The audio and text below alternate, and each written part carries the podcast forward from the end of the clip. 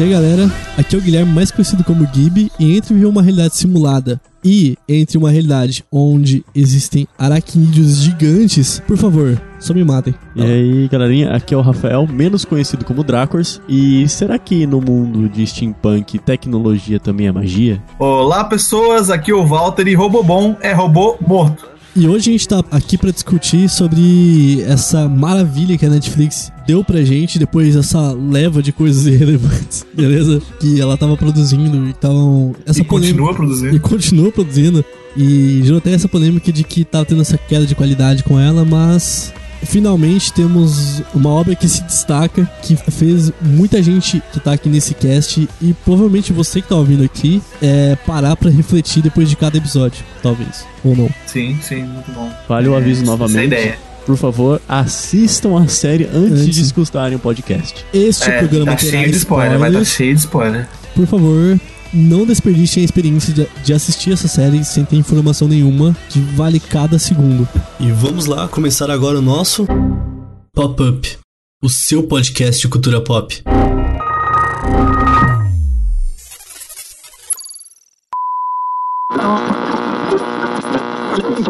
Ofereço 500 mil. Não. Uma derrota insignificante por uma quantia que nunca vai conseguir ganhar? Machos de merda. Foram babacas como você que acabaram com ela, sabia? Caralho. Um ano atrás, Sony foi pega por uma gangue e quando terminaram de usá-la, começaram a cortar, fatiar suas marcas na carne dela. Consegue imaginar toda essa dor, toda essa humilhação cravada na pele? Uma lembrança eterna daquele dia. Então, quando Sony entra na arena, não luta por orgulho ou status, e menos ainda pela merda do seu dinheiro. É pra estraçalhar os homens que fizeram isso com ela. Então está bem. Eu não vou mais pressioná-los. Monte de merda.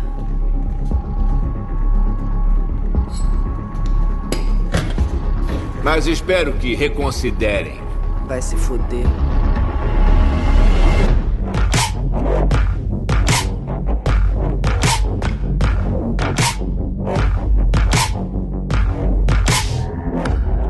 Então, pessoas, estamos aqui reunidos para falar dessa série maravilhosa que a gente assistiu, certo? Que, inclusive, é uma série que eu não tive contato eu nenhum antes, eu não vi trailer, não vi nada. E a única coisa que eu tinha pra referenciar era o simples nome. Love, Death, Plus, Robots. E Rafael traga pra gente a sinopse dessa obra-prima que Eita. eu considero aqui. Sobrou pra mim. Não, beleza. A gente vai usar aqui a Wikipedia, porque direitos autorais, não é mesmo, gente? Então, vamos lá. Love, Death and Robots é uma série de televisão online de animação americana antológica na Netflix. A primeira temporada foi lançada em 15 de março de 2019. A série é produzida por Joshua Donen, David Fincher, Jennifer Miller e Tim Miller.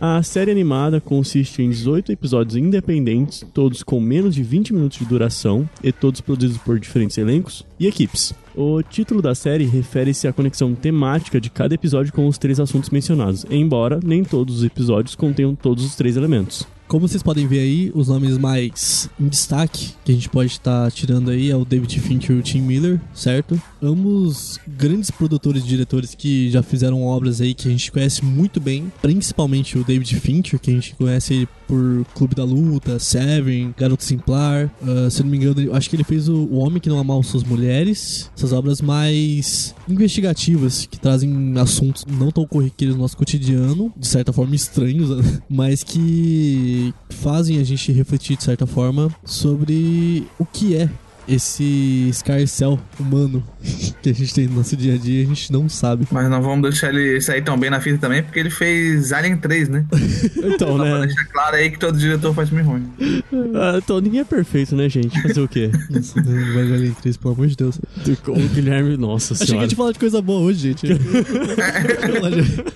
Só destacando também o Tim Miller, que pra muita gente ele só é mais relevante porque ele produziu o primeiro Deadpool. Né, que teve o nome de destaque aí. E, se eu não me engano, que eu vi notícias recentemente, ele tá envolvido com o novo filme maravilhoso do Sonic. Não! Não! Nossa, eu posso. Ele fez o Thor 2 também, que nem todo mundo faz coisa boa também. O Tim Miller? Aham. Ah, nem fudendo. O Thor 2? Nossa. O que todo mundo desce o pau nele? Não, É. não tem filme Thor bom, gente. Alguém. Eu- Mentira, não. Thor Ragnarok até que é legalzinho, mas. Thor Ragnarok bem eu curti. fraco, meio, eu acho, né? Ah, se você tá lá só pelo Pô, é entretenimento, tá, é bom, é muito bom. Pois é, mano. Não tem muito o que esperar mais do que um filme do Thor do que aquilo ali. Então, O que, que você quer no Thor? O que você quer mais no Thor? puta Mais trovão. Então, não, isso aí eu concordo com o Guilherme. Vamos parar, que senão a gente começou a falar de Marvel, o podcast não é sobre MCU. Ok, ok. Vamos parar aqui. É tipo Game of Thrones. Foco, foco, foco. Foco, foco. Não, não vamos falar de Game of Thrones também, pelo amor de Deus. Certo. Não vou... Não quero revisitar esse trauma da minha vida. Já Certo. tô bem, já superei, já sou uma pessoa melhor. Pra começar a nossa discussão aqui, eu queria saber pra vocês como vocês conheceram essa série e como essa série chegou até vocês. Então, é, pra mim foi que não sei. Eu não escutei sobre falar nada deles. Um dia eu tava com uma moça, que o nome dela não será citado no podcast, em casa. Ela falou: Nossa, o que, que é isso aí? Nunca vi. Então eu lançou na Netflix agora. Vamos assistir? Vamos. Foi isso aí. Não esperava nada de nada de Nothing e tomei uma porrada de crise existencial na cara. Porrada de crise existencial, né? Eita, Nossa. porra. Pá! É, só pra falar. Nada mais, nada menos que Albert Einstein, né? Netflix em tios. O Einstein. Muito Einstein. Valtinho, como é que você conheceu a série, cara? Fala pra gente. Então, foi uma situação bem parecida com a do Rafael. Eu, eu fiquei jogando LOL a madrugada inteira com os amigos. Quando a gente acordou, a gente tava no sofá, vendo, achando alguma coisa pra assistir. E tinha lá essa parada que parecia interessante. A gente curte essa pegada mais cyberpunk e tal. E botamos pra ver qual que era, né? É, interessante. Foi interessante, tipo, foi Não, é, é que você foi, um, você foi um pouco na mesma lógica que eu tive, né? Eu acho que quando eu vi esse nome, na minha cabeça diretamente veio algo mais cyberpunk. Eu até achei que fosse uma coisa mais a mesma pegada. Eu falei, nossa, tem cara muito de ser uma série clichê, sabe? Sobre Então, né? robôs e coisa assim. Sim, sim. E quando você se depara de primeira vez com a série, ainda mais que a ordem dos episódios são randômicos, eles são gerados dependendo do usuário, Sim. é, dá um choque muito grande de realidade, né? Mas, pelo menos pra mim, o primeiro episódio que eu tive contato, assim, que só reforçou um pouco, né, a, essa pegada mais cyberpunk, assim, e- só que foi no bom sentido, porque é um puta episódio, certo? Foi a vantagem de Sony. Que é aquela luta de monstros, Monstros. basicamente, sabe? Nossa. Onde, onde seus donos têm implantes neurais pra poder controlar esses monstros, basicamente, e entreter.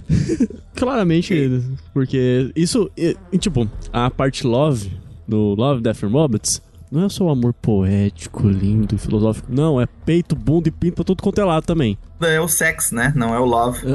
É, então, o, Né? make love. Mas dependendo da situação, sexo também é amor, gente. Sim, sim. Eu espero que. Sim, sim, sim. Mas nem todo sexo é amor. É, Sim. dependendo do caso. Então, gente, a gente vai falar dos episódios, certo? Ah, Eu acho que a gente já pode começar falando sobre a vantagem de Sony mesmo. É. Esse episódio mais cyberpunk que a gente tá comentando agora. Então. Então, é, esse também foi o meu primeiro episódio. E eu gostei bastante, eu fiquei bem impressionado, a animação é bem boa. Eu acho que todos vemos eles na mesma ordem. Posso estar loucão aqui. E é engraçado, quando eu assisti a primeira vez na casa dos meus amigos a vantagem de Sony, eh, esse foi o primeiro episódio a passar pra mim lá, na conta dele. Aí quando eu fui reassistir em casa os episódios pra gente gravar, o Hum. primeiro que apareceu pra mim foi os três robôs. Então eu fico me perguntando, qual, qual será? É aleatório ou será que eles usam alguma, algum algoritmo pra decidir Eu qual tô que vai ser bastante a, a Netflix pra ver como é que tá minha lista de episódios. eu acho Porque eles que. escolheram os, os dos robôs, os, os que os robôs se, se ferram pra mostrar pra mim. Então, quem sabe eles sabem do meu gosto, né? Eles sabem do seu gosto. É, o Vault, vocês, como vocês podem ver a partir desse momento, o Vault odeia todo tipo de te- tecnologia sentiente.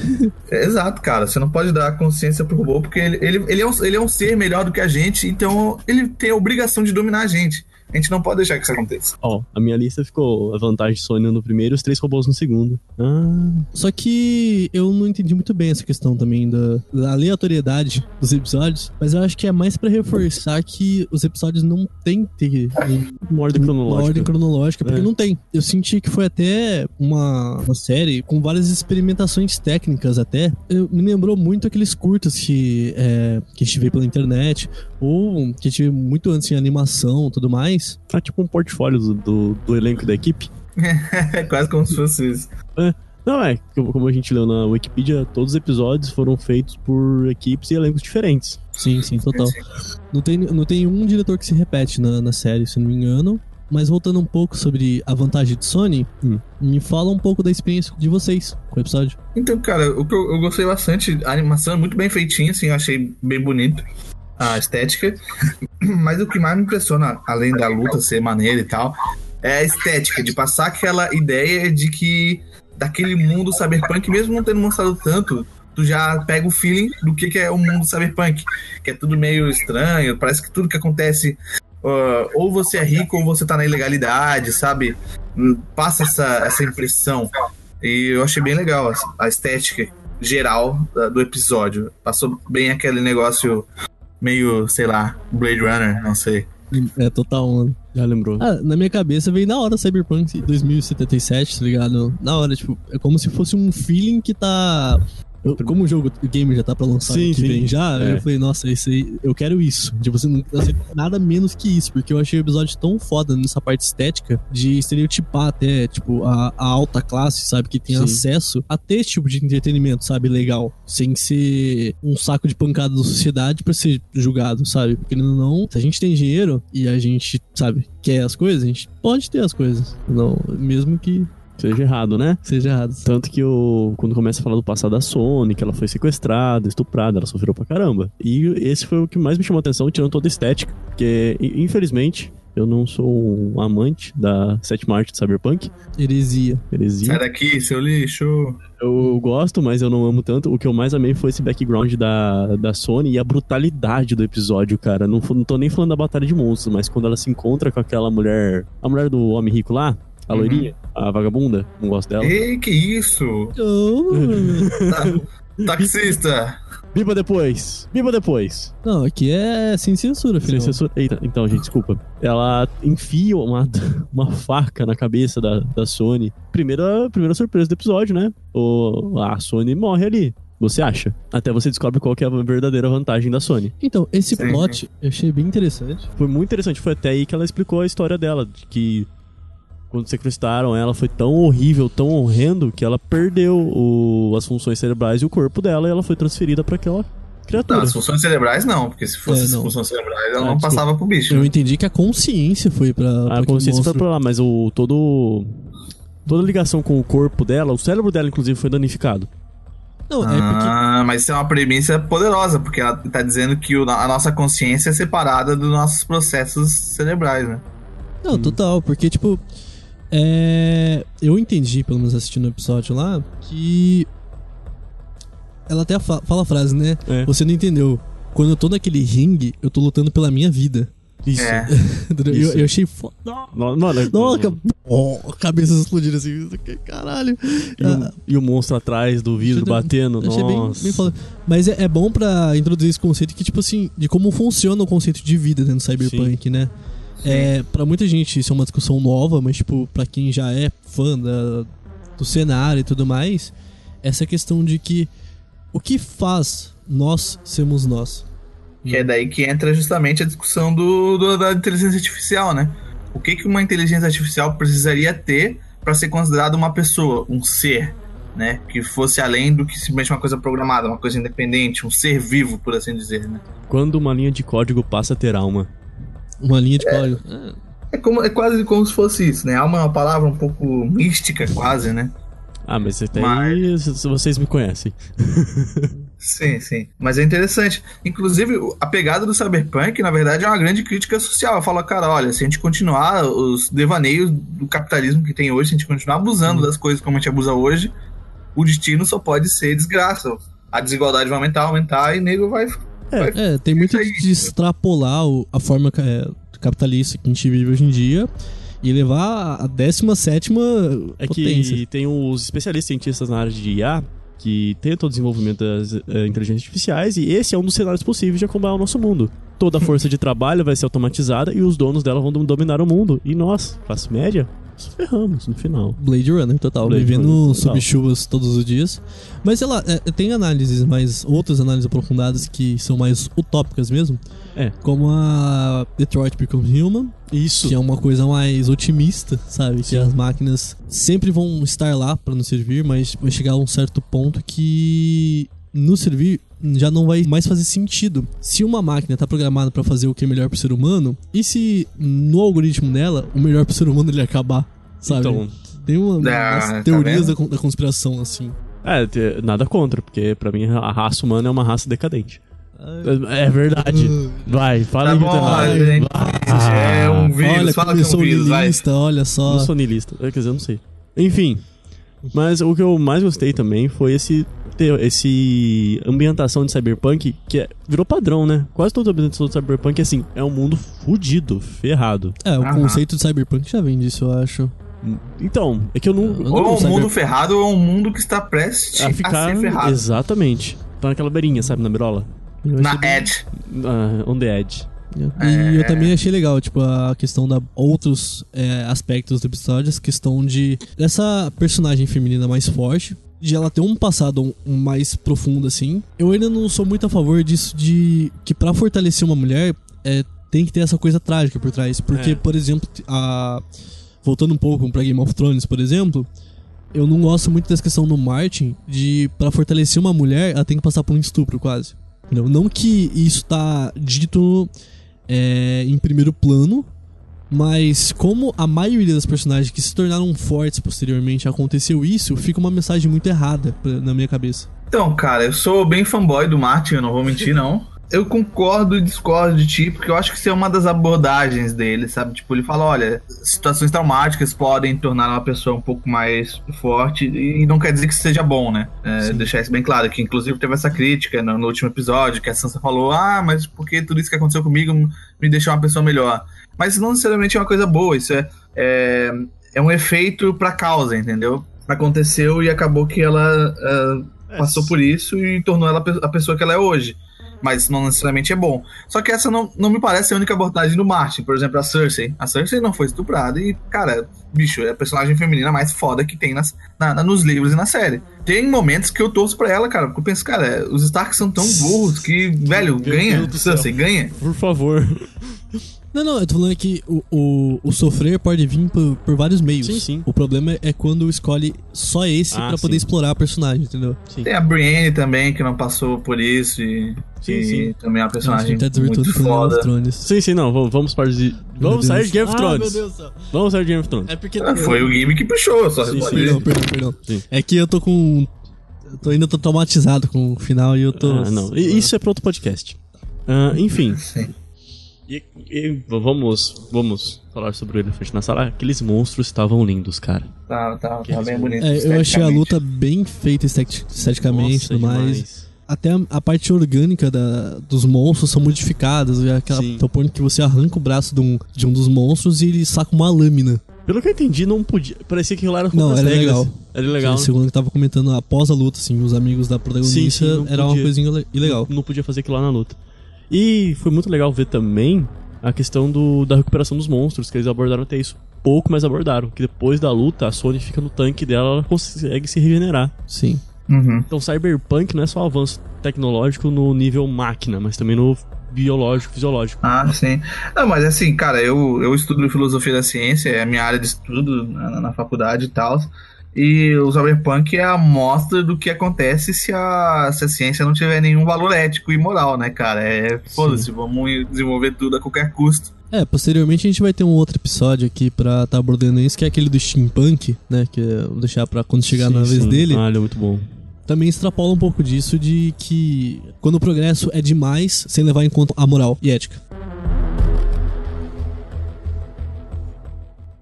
Se você tentar irritá-lo movimentando seus dígitos pelas fibras queratinosas? Talvez, talvez isso faça ele sair. O quê? Por quê? Sei lá, doer não vai. Você não sabe o que você tá falando, valeu? É claro que eu não sei. É a primeira vez que eu vejo um desses ao vivo. Mas você não quer tentar, não? Tá, beleza então. Está funcionando? Que é? Ele faz um barulho estranho, meio rítmico. É, tá emanando dele agora. Ah, não. O, o- o que quer dizer? Ah, não. Olha, eu não quero que você entre em pânico nem nada, mas eu acho que você ativou ele. Ati, ati, o que, que é isso? Que, Olha, que que é? como eu te falei, eu não sou especialista, mas eu acho que se o barulho parar, ele vai explodir em você. Ele não, não vai. Ele, ele vai? A pesquisa histórica superficial mostra que humanos tinham um jogo de cartas chamado Gatinhos Explosivos. Então, sim, isso confere. Ah, você vai morrer tão jovem, que chato. Ah, o quê? Por que os humanos confraternizavam com esse tipo de máquina assassina peluda? Por afinidade? Também confere. Não, não, não, não, não, não. É sério? E agora? Diga terabyte. Foda-se.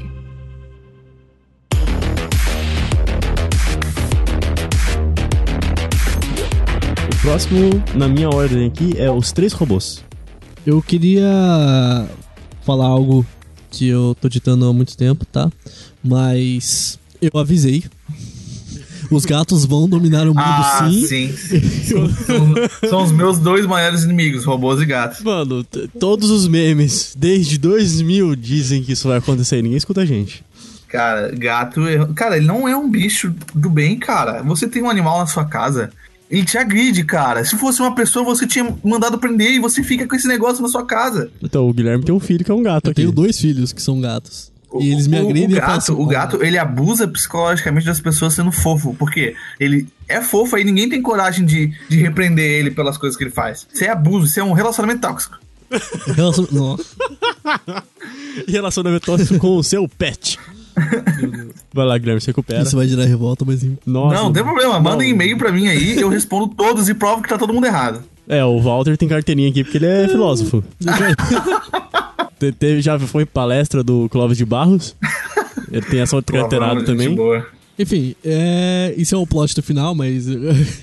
Vamos começar um do plot- início. Vamos começar do início agora. Como vocês se relacionaram com a abordagem que eles fizeram dessa pós-terra? Porque que no caso, a, a extrapolação da intervenção humana resultou no fim da humanidade. No caso aqui é um episódio é, que deixa bem claro que é um episódio muito mais ambientalista. Toda essa briga interna que a gente tá tendo pra poder manter a natureza. No caso, Cara, né? mas se foi esse o objetivo, eu acho que foi muito mal feito, cara, porque é, é- é a única coisa que ninguém lembra. Todo mundo lembra da- da- da- dos gatos, todo mundo lembra da, da briguinha dos robôs, do fim do mundo, mas ninguém lembra daquele discurso final da, da, da robozinha lá de que os humanos destruíram a Terra. E depois tem a reviravolta que, na verdade, tipo, o fim da humanidade se deve porque os gatos criaram inteligência. Eles- Não, os caras eram polegares. Polegares. Polegares Eles já eram opositores. inteligentes, eles escolheram ficar em silêncio. Exatamente.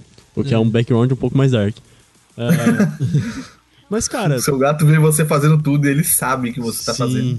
Meu gato já me viu fazendo cada coisa, gente. Se ele falasse. Não, ih, meu Deus do céu, vamos que- começar aqui, não precisa abrir o coração hoje. Não, deixa, deixa o coraçãozinho fechado. Não, porque eu teria que, tipo. Eu teria que matar meus gatos. né? Aquele meme que, você, que o cara tá apontando a arma assim, sorry for that, bro. Ai, meu Deus do céu. Enfim, enfim, enfim. O episódio. É, todo mundo já. Vamos contar que os, os ouvintes já assistiram. É, a gente Claro. tá, se você chegou aqui E não cast assistiu ainda? da série e achou que Eu não tenho. teria spoilers, Você tá errado. Desculpa, mas você tá Achou errado, errado. otário! achou errado, tá? É, cara, o, todo o passeio deles pela cidade. E, bem, gente, esse episódio, pra quem gosta só do, do Dark, do, da, da consciência pesada. Mano, ele é muito humorista, ele é muito A engraçado. melhor cena é aquela da lanchonete, quando eles começam a discutir o que, que é um ser humano. Porque é engraçado pensar nisso, né? É. Porque eles são, como eu disse ah, alguns minutos atrás, para um robô, ele é um ser completamente diferente em consciência, em tipo de, de corpo, qualquer coisa. Mesmo, vamos supor, o planeta dos macacos. Os macacos dominaram tudo. Eles ainda são seres biológicos e bem parecidos com a gente. Os robôs são outra categoria de existência. Eu Não diria. é, é, eles não são animais, eles não são plantas, eles são outra categoria de existência. É outra coisa. Então, quando eles veem o modo de vida do, do ser humano, pra eles aquilo parece ter um pouco absurdo. Apesar deles serem satirizados e terem certos costumes humanos, por exemplo, turismo. Isso é uma coisa humana. O robô não vai fazer turismo. Ele vê uma imagem no Wikipedia pra ele, tá bom. Sei terabyte. 100 terabytes. E, e- e quando eles vêm, eles começam a discutir o conceito de Deus pros seres humanos e pra ele como aquilo é absurdo e, e etc. Aquilo, cara, pra mim foi a coisa mais interessante do episódio. Tipo, é engraçadinho o resto e tal. É um personagem. Assim, vamos só falar bem a verdade, é um episódio bem fraquinho. Mas aquele diálogo ali eu acho que foi a coisa mais interessante. Não, eu, eu, não, eu não iria tão longe dizer que foi um episódio fraco. Eu me diverti muito com o episódio, mas sim, a melhor cena foi com certeza a da lanchonete. Eles discutiram todos os aspectos da humanidade. Inclusive deles pegando a bola de basquete depois no, no ginásio lá. E o que eles faziam com essa bola? Ah, eles Balançavam. balançavam. Bounce. Bouncing. né? Just like that. Ele derruba a bola no chão e fica sem Here entender. he comes! e Sim, sim, what comes é next? legal. I don't know. É isso. É isso exigia 80% da Mas capacidade aí vem deles. o- uma provocação assim que eu queria trazer pra vocês. Hum. Será que o fato da gente viver essas formas de entretenimento que a gente tem hoje em dia, a, forma que a gente se entretém assistindo um filme, jogando um videogame, saindo na rua, é, a gente se entretém até indo em lanchonetes, se reunindo pra comer. São formas de entretenimento que uma máquina não poderia ter, porque pra ela não faria sentido se entender dessa forma. A personalidade de cada um ali, você vê que cada um foi feito pra uma finalidade. Se eu não me engano, aquele robô branco ele foi feito pra ser um videogame. Ele é, ele é o. É a evolução do que foi o videogame no É- passado. É a, tri... É a evolução do Xbox, né? é, é o, a, Paga nós, paga nós, Windows. Paga nós. a trilionésima geração do Xbox. É, se não me engano, foi o X30, um negócio assim, né? É. X3. Xbot, é, o É, Xbox. E a versão do robô era, era o X400 alguma coisa, É. sabe? É uma- 4 mil, era o 4 mil Xbox alguma 4 coisa. mil. É. Xbox 4 mil. O Ah. robô menorzinho, se não me engano, ele tem a finalidade Ele de era ser um um- robô babá. Isso era uma babá eletrônica. Sabe aquelas baba, aqueles radiozinhos que colocam do lado do berço pra escutar o bebê? Era, ele era aquilo. Eu- Aí eles até falam, é, vocês não foram muito bem no trabalho de vocês, né? Já que não tem mais bebês Ele, não, ele mesmo fala, é, we suck at your job. Enfim, e eu, eu- eu achei legal aqui. A, eu não lembro muito a função da.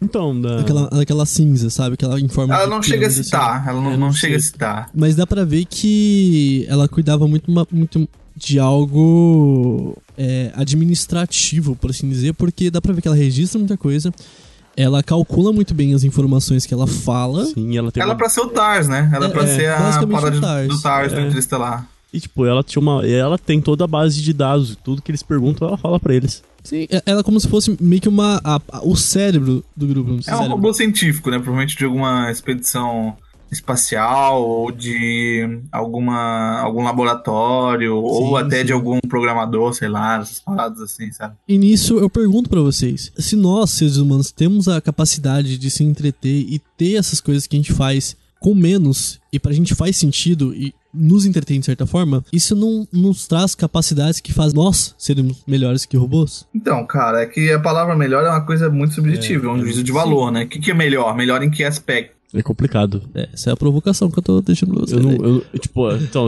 é, é que essa mesa aqui, ela é a prova de provocações. a prova. A prova de provocações. Você tem o Valt, que é um filósofo, e você tem o que eu sou um, o quê? Um isentão. Não, então, é porque assim, dizer que é melhor é complicado, porque É. como eu disse, é, é, é incomensurável, porque pra eles o tipo de vida que um robô vai ter é tão diferente que eu não posso nem dizer que ele aproveita a vida dele. não dá pra dizer esse tipo de afirmação porque aproveitar é uma coisa muito humana, muito biológica, entendeu? Então é complicado você comparar uma coisa com outra. Elas não são comparáveis na mesma medida, entendeu? Não dá pra fazer uma escala entre as duas sobre o que é melhor e o que é pior. É, dada a nossa medida, sim, a gente vive melhor, mas se a gente pegar as medidas de um robô, a gente vive mal, porque a gente tem que dormir, a gente faz um monte de coisa que um robô não precisa fazer, a gente não é lógico, a gente é o tempo todo emocional. Da perspectiva de um robô, a nossa vida é ruim, da nossa perspectiva, a vida de um robô é ruim. Então é complicado você querer botar uma coisa nas réguas da outra, sabe? Sim, sim. É porque eu percebi que no episódio também eles têm uma certa consciência de, de vida, por assim dizer. Porque eles não simplesmente são robôs, beleza, são um robô aqui existir, sabe? É. Por mais que a- a- as funções iniciais deles não façam mais sentido, eles ainda buscam o que fazer. Aonde. Sim, sim. É, sim, esses robôs específicos do, desse episódio, sim, eles, são, eles têm bastante características humanas, né? Provavelmente, sei lá, deve ser algum resquício de, de, de- da- da- dos próprios programadores ou coisas do tipo, Então, é que- personalidades que... eles conseguiram na internet. É que se você for parar para no resto do diálogo deles, parece que eles têm uma sociedade do, de robôs. de robôs. E eles só estão de férias passando nessa cidade distribuída É, de exato, é humanos. aquilo que eu disse, fazer turismo é uma coisa muito humana, Sim, né? sim. E esses robôs, sim, eles têm características muito humanas. Eles são robôs. São humanos com. com. com lataria, por O assim dizer. O hardware Porque tá tirando- diferente. Tirando os conceitos de comer, Deus, essas coisas, eles têm Uhum. Tipo, medo. Cara, robô não tem medo, velho. Então, o medo do Cara, gato explodir, né, cara? Foi muito bom. É, exato. Um robô, assim, 100% hardcore não ia ter medo de, de- de nada, cara. O robô, ele, ele é lógico, ele ia pensar, ah, existe 3% de chance de robô explodir, então não, do, do gato explodir. Então eu não vou ficar preocupado, eu vou sair daqui porque a chance tá do meu lado. Mas esses robôs, realmente, eles são, são bem caracterizados como personalidades humanas, né? E você, Rafa, você tem alguma coisa pra falar desse episódio? Putz, a gente já falou de tanta coisa. O que, que mais que você quer que eu fale? Tem tudo o que o Walt já falou sobre so- os sentimentos, mas eu paro também da- do pressuposto que os seus robôs também podem vir por algum motivo, como a gente também fez, é, evoluírem sentimentos.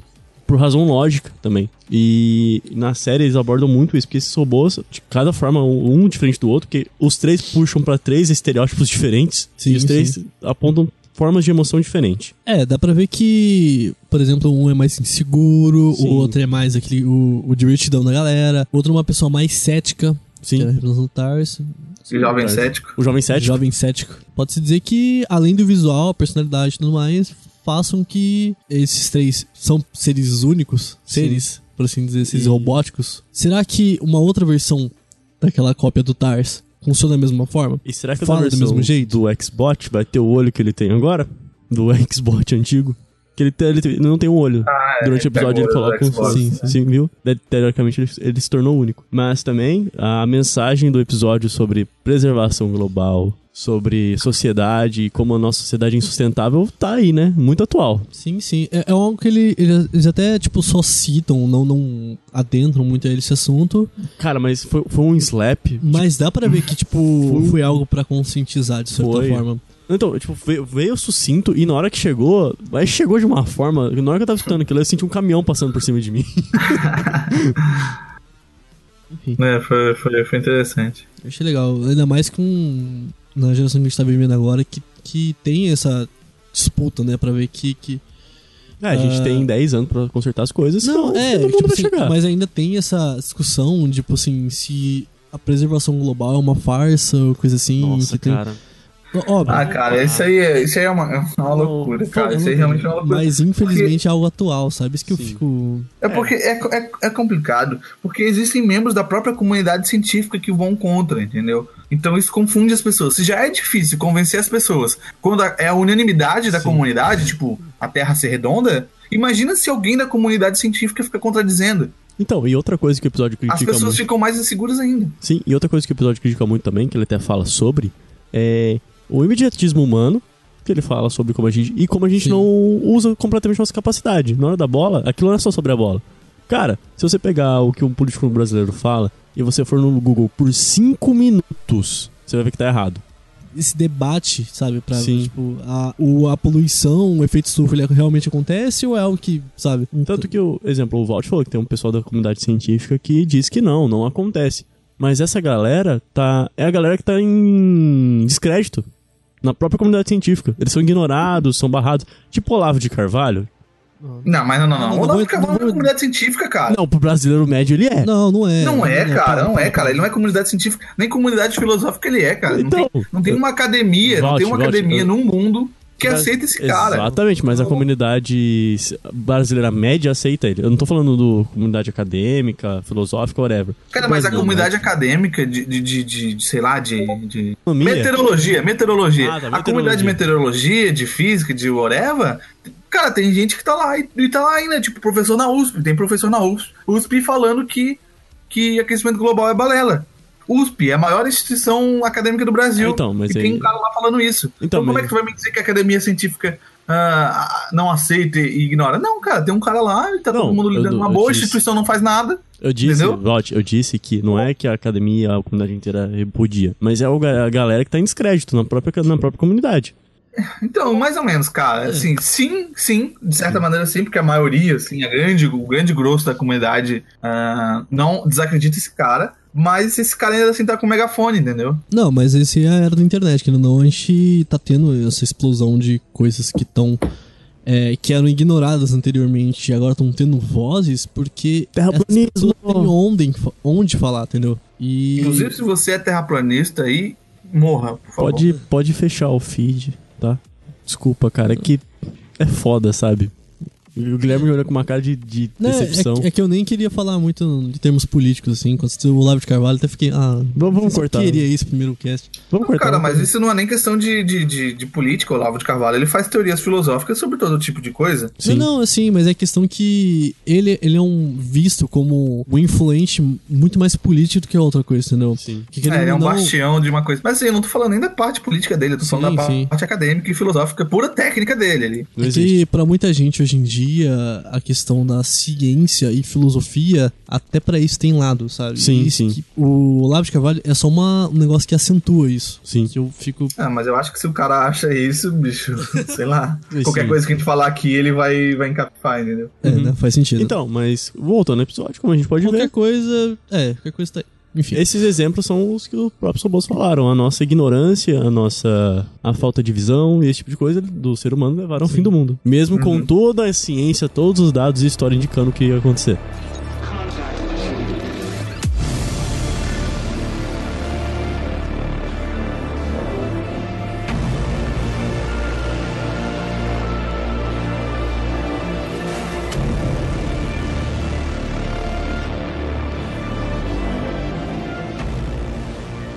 Próximo é um dos episódios que eu mais gostei, tá na minha lista aqui, que é A Testemunha. Eu achei um episódio incrível, assim, visualmente falando. Ele tem uma pegada de. Eu não sei se ele foi filmado com pessoas reais e depois foi trabalhado na pós-produção pra ter esse visual mais cartunesco. Mas eu achei legal. O cara que animou isso aqui, sabe, dá essa expressão mais de anime e também um pouco mais de pop art. Não sei se já viram coisas de pop art, mas quem tá aí no celular veja no Google aí rapidinho. Mas ele usar essa forma visual pra dar uma, um dinamismo maior pro episódio. Pra ele ser esse episódio mais rápido. Dá pra ver que quando a pessoa corre, ela corre pra caralho. Aí usa mais até a, a forma de expressão dos personagens, do rosto, assim, o jeito que eles estão se comportando ali, num trejeito muito anime. Isso é referente à parte visual e eu também gostei da, do- da mensagem que o episódio tem por trás também, que eu falei, putz, é bem sacado isso. Então, é que o, o episódio pode ter toda a questão do background do que o Guilherme disse, mas ele em si, comparado com os outros pra mim, esse foi um episódio fraco pra mim. Tem toda a questão do visual que o Guilherme disse, mas esse ponto final do paradoxo do tempo que ela e o cara entram na perseguição de um matando o outro, eu não me pegou. Não consegui. Walter, o que, que você achou no episódio? Eu achei bem legal, tem uma estética interessante, diferente. Ah, também tem uma pegada assim de um mundo quase. Eh, parece meio caótico, assim, né? Se bem que o nosso mundo atualmente também, de- muitos lugares são daquele jeito, não dá nem É, pra fixar eu uma, consegui- uma época específica que o jogo se passa, se é no futuro, se é agora. né? É, eu consegui relacionar com presente mesmo. Sim, eu também. peguei algumas. Ah, mas eu achei legal, assim, cara. Eu não achei assim um baita no episódio. Eu acho legal essa ideia do paradoxo. Eu, não- eu comecei a entender ele, assim, quando eles estavam entrando, quando ela entra no quarto ali e começa a tentar a fugir dele, eu pensei, ah, pá, será que o ciclo tá se repetindo? Eu comecei a, a pensar que isso talvez fosse uma possibilidade. E que o cara, na verdade, ele vive num desespero eterno, né? De tentar correr e avisar ela que, tipo, não, não é isso que você tá pensando. E quando ele consegue, ela acaba morta. É interessante, né? Porque, assim, dá pra ver como uma metáfora pra vida, assim, sabe? Ah, você É. continua tomando as mesmas atitudes, mesmo sabendo o resultado. Isso. Porque se ele parasse de correr, acabava, entendeu? Se Sim. parasse de perseguir ela. É que entra na, na definição de loucura do Albert Einstein, né? É loucura você fazer a mesma coisa repetidas vezes e esperar sempre resultados diferentes. Eu, eu acho que eu nem peguei tanto essa mensagem, mas a mensagem que vem em mente pra mim, assim, é simples e diretamente que a violência é um ciclo. É, pode ser também. É, Essas Olha. coisas são abertas pra várias interpretações. É, o Guilherme foi longe pra mim, cara. Porque a questão de que um ato violento gera outro ato violento, que gera outro ato violento, que gera outro ato violento, é uma questão que veio bem forte pra mim, porque a gente vive ciclos diários, sabe? Pessoas morrem todos os dias, eh, muitas vezes por motivos idênticos, sabe? Um clipe que eu vi antigamente, na minha época emo, que poucas pessoas acho que conhecem, é um clipe do Escape the Fate. É um clipe que se chama Ungrateful, que dá um pouco essa mensagem, só que, tipo, num micro, que e um pouco mais agressivo porque tem muito mais sangue. Essa ideia de que a violência é um ciclo, sabe? Porque, querendo ou não, se a gente tá chateado com algo, a gente tá estressado com alguma coisa, a gente vai descontar em alguém e essa pessoa pode absorver aquilo negativamente, que vai descontar em outro lugar, em outra pessoa. Um exemplo mais sei lá, millennium aí, século 21, quando os filhos têm problema com os pais e absorvem essa energia negativa, repassam num game online, xingando, falando várias asneiras, etc. E essa pessoa que recebeu essa mensagem de volta, sabe, repassa pra outras pessoas. É um ciclo infinito. É um ciclo infinito de violência, entendeu? Então, pra mim, essa mensagem nem foi tipo de um paradoxo de tomar as mesmas atitudes, mas sim que de a violência urbana hoje em dia, a violência doméstica, etc, de onde ela seja, ela vira um ciclo que não tem data pra acabar. Entende? Esse ciclo pode retornar na gente, inclusive. Ele pode ecoar e pode voltar na gente, e, enfim. Essa O foi que a gente faz na vida ecoa na eternidade. Exa- Olha só. Olha só, é o filósofo, né? Filósofo, né? exatamente. É diferente. Não precisa nem de pão. Caramba, cara, se eu, É eu vou falar uma coisa pra você, se eu tenho um ranço, é quando eu tenho uma frase pronta assim, que é bonitinha e o pessoal fala, nossa, tá filosofando. Não, você não está. você não está. O próximo da sequência aqui, É que o tá aparecendo pra mim, é o. Proteção contra Alien. Inglês. Caramba, o meu é o Suits. É esse mesmo. Em inglês o nome é Suits. Suits é sacanagem, né? Suits. Suits. É uma série bosta. O que dizer sobre esse episódio, gente? Eu gostei, cara. Vou te dizer que eu me diverti bastante. Ele é bem honesto, assim, cara. Vamos fazer um episódio de matar Alien. Então, ele, ele foi bem plain and simple, sabe? Eu gostei muito. E, cara, a maioria do episódio o pessoal pode achar que tá se passando na Terra, mas não, se você, depois do final, tem um zoom out e vemos que são uma, é uma colônia em outro planeta. Será? Será que não é a Terra sendo invadida? É isso Ah. que eu ouvi também essa discussão no Nerdcast, eu fiquei em dúvida. Então. Será que é uma, colo é é uma colônia em outro país? De outro país, em outro planeta? planeta. Ou é o nosso planeta sendo invadido? Cara, então, pra mim, eu que assisti o episódio, inclusive eu achei as roupas muito inspirado em Matrix. Aquela- sabe, não sei se quando eles voltam pra realidade em si, que eles estão lutando contra as máquinas, tá ligado? Sei. No terceiro filme. Uhum. É que eles usam uma. Enfim, eu achei bem foda essa referência. Não sei se foi referência ou não, mas me lembrou. Cara, roupa de gente do campo. Não, Gente do campo é foda, né? Se Nossa, usar uma armadura de metal pra ser do campo. Ó, na minha opinião, vocês moram no campo, mas tudo bem. Olha, Olha, cara. você, você mora no interior. Olha Se eu vou falar porta aqui, você não pode me julgar. Enfim, eu acho que são aliens porque quando o episódio dá um zoom out, dá pra ver que tem várias camadas ali de universos e planetas, sabe? Claramente onde eles estão não, não, apare... não tem a aparência, sabe? do Eu acho- nosso do- sistema solar. É, então, tipo assim, eu acho que se fosse a Terra, assim, de certa forma, eu acho que ficaria meio claro isso. E ela não teria lua. Pra E começar. na minha cabeça faz mais sentido até eles serem invasores, porque se for um futuro, sabe, distópico, Sim, seria mais fácil a gente buscar recurso em outros planetas. exatamente. Pra poder retornar. Caramba, mas daí você faz uma invasão no planeta e você deixa os, os Hilly cuidar da defesa da- das plantações, cara? Exatamente. Então são fazendeiros. é Meu caro Deus, treinar cara, todo mundo bota uns ser soldados lá, bota uns marinheiros pra É que cuidar se você for ver, o cara lá, ele tinha um emprego antes no de, de virar fazendeiro. É, é uma escolha que ele fez, É, aparentemente. e pelo visto deve dar um dinheiro muito bom, alguma coisa do tipo. Pô, mas o governo americano também tá de sacanagem, né, cara? Botar os fazendeiros pra se Ah, você, defender dos aliens. você está supondo que é americano. Aí é Não, vamos ser, cara, se for alguém que, for- que vai invadir outro planeta, vai ser os americanos. preconceito. É que não parece que se, se é algo com intervenção do governo, sabe? Porque parece que viagem intergaláctica ficou tão acessível que os fazendeiros foram lá por conta própria. E pelo visto parece que é necessário. Anar... Nossa, o Ancap, eu vou, eu vou matar o Ancap hoje. É, então, é que pelo visto, além de tudo, parece que é necessário. Porque se eles eles estão se Pois expondo é, cara, é muito perigo. risco pra só colher trigo. E parece que o problema não é nem tanto as plantações, o rebanho, os animais, esse tipo de coisa. Porque durante o episódio o rebanho é morto. Eles perdem Hum. todas as vacas. Então, mas eles não queriam que morresse o rebanho. Eles lutaram muito. Tipo, É, lutaram muito, mas aconteceu. É, eles, não, eles não fizeram um bunker pra, pras vacas. Se importasse de verdade, tinha um Faz bunker sentido. pras Eles vacas. são mais importantes que as vacas, né? Mesmo que as vacas sejam alimento. E, e, qual- e qual que é o tchan? Pra mim parece ser mais uma questão de espaço cultivável ou utilizável. Tanto que não é todo o planeta que tem aquelas redomas que eles têm. faz sentido. Eu acho, cara, que é impossível a gente chegar numa conclusão aqui, cara. A gente pode só Impossível, especular, é. mas É. não tem como, sabe? Enfim, mas eu achei um episódio bem interessante, visualmente, inclusive. Essa técnica de animação com frame rates baixo, que também foi usada no Eu estranhei. Eu estranhei muito esse lá. negócio do frame rate base Por quê? baixo. Você achou que era o PC que tava lagando? Não, eu pensei que foi pro Netflix, não sei, cara. Foi muito estranho. Meu Deus, esses gráficos estão muito realistas. Cara, tá muito baixo. O que que tá acontecendo? A minha placa de vídeo tá bem? Tá pegando fogo? O que que é isso? Também achei o visual das lutas bem É, esse foi PC, muito Master, bom. PC Master Race é foda, né, O cara? cara paga 7 mil reais no notebook e não consegue É. nem rodar o episódio. É, então, né? Eu fiquei muito triste.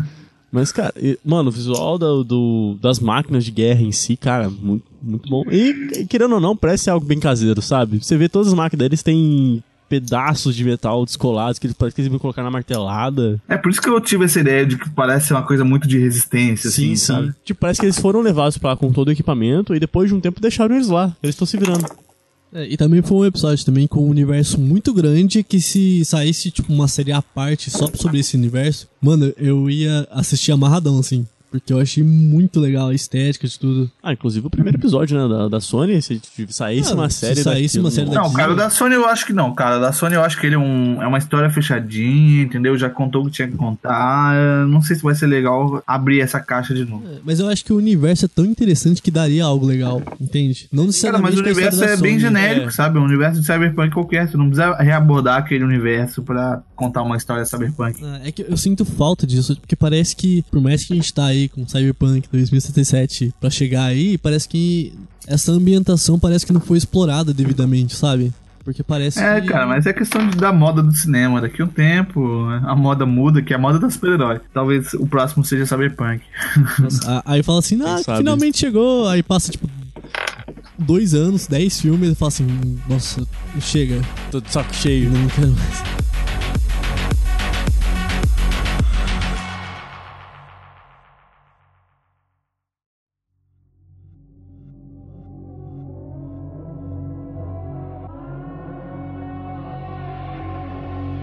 Certo, então a gente pode pular pro próximo também, que Pode, pode, pode. é bem ação também, sabe? Eu achei bem da hora. Que é o Sugador de Almas. Sucker of Souls. Sucker. E esse é um dos que não tem um final feliz, não é mesmo? Não sei. Opa, ó o spoiler, spoiler alert. Ah, nesse episódio o pessoal encontra a tumba de que parece ser do, do Drácula. Eu só fiquei meio confuso porque apareceu um mais de um monstro, então não tem Exatamente. como definir se aquilo era... É, se bem que ele falou The Drácula, né? É. Mas Ele- depois disse que é o surge Drácula. seus derivados, filhos, não sei. É que parece E como é que funciona? Aquele- Aqueles bichos estavam ali sempre ou eles. É, não, eles foram presos. Acordaram quando eles. Eles foram ali? provavelmente presos dentro daquele castelo e quando teve ação humana lá dentro, eles devem ter despertado pelo cheiro de sangue, né? Hum. Sangue. Que Tanto, tanto que quando o bichão lá, o- vamos chamar ele de Vlad, o Drácula, Vlad Tepes, ele mata o assistente do historiador lá, ele se banha no sangue, fica gigante, vira um monstro ainda maior. E cara, outro episódio que eu não precisava ver o, o, o pênis do Drácula. É, Ah, se fosse uma Drácula com os peitão gigantes, você ia querer ver, né? Não precisava também. Isso é uma coisa que eu ia falar agora, porque eu nunca vi tanto pinto no seriado como esse, tá ligado? Porque, nossa, não só nesse episódio, mas tudo, tipo, eles fazem questão de mostrar mesmo, tá ligado? Para a sua cara. né? Sem pudor. Aqui não temos pudor. Eu achei o episódio divertido, com uma ação bem frenética, bem legal, assim. Uma animação Então, interessante. Sim, eu não sei se seria um episódio, que, digamos assim, um ep- é, episódios que gerariam universos de séries novas que seriam legais. Ele não caiu numa dessa. É que é algo que parece que eu já vi antes, sabe? Sim, parece muito. Essa sequência de ação, tudo com um desfecho mais simples, eu achei É, O estilo de animação dele também foi, foi bem inusitado. Ele foi realmente 2Dzão. 2Dzão. Foi um dos, os primeiros episódios 2Dzão. E, cara, muito bem desenhado. É, tudo se, mais. se me engano, acho que os, os episódios 2D, eu acho que foram os que eu mais gostaram, inclusive. Eu achei legalzinho. Eu acho que é só isso que eu tenho sobre dizer esse episódio. É, legalzinho. tamo Sim. junto. Sim.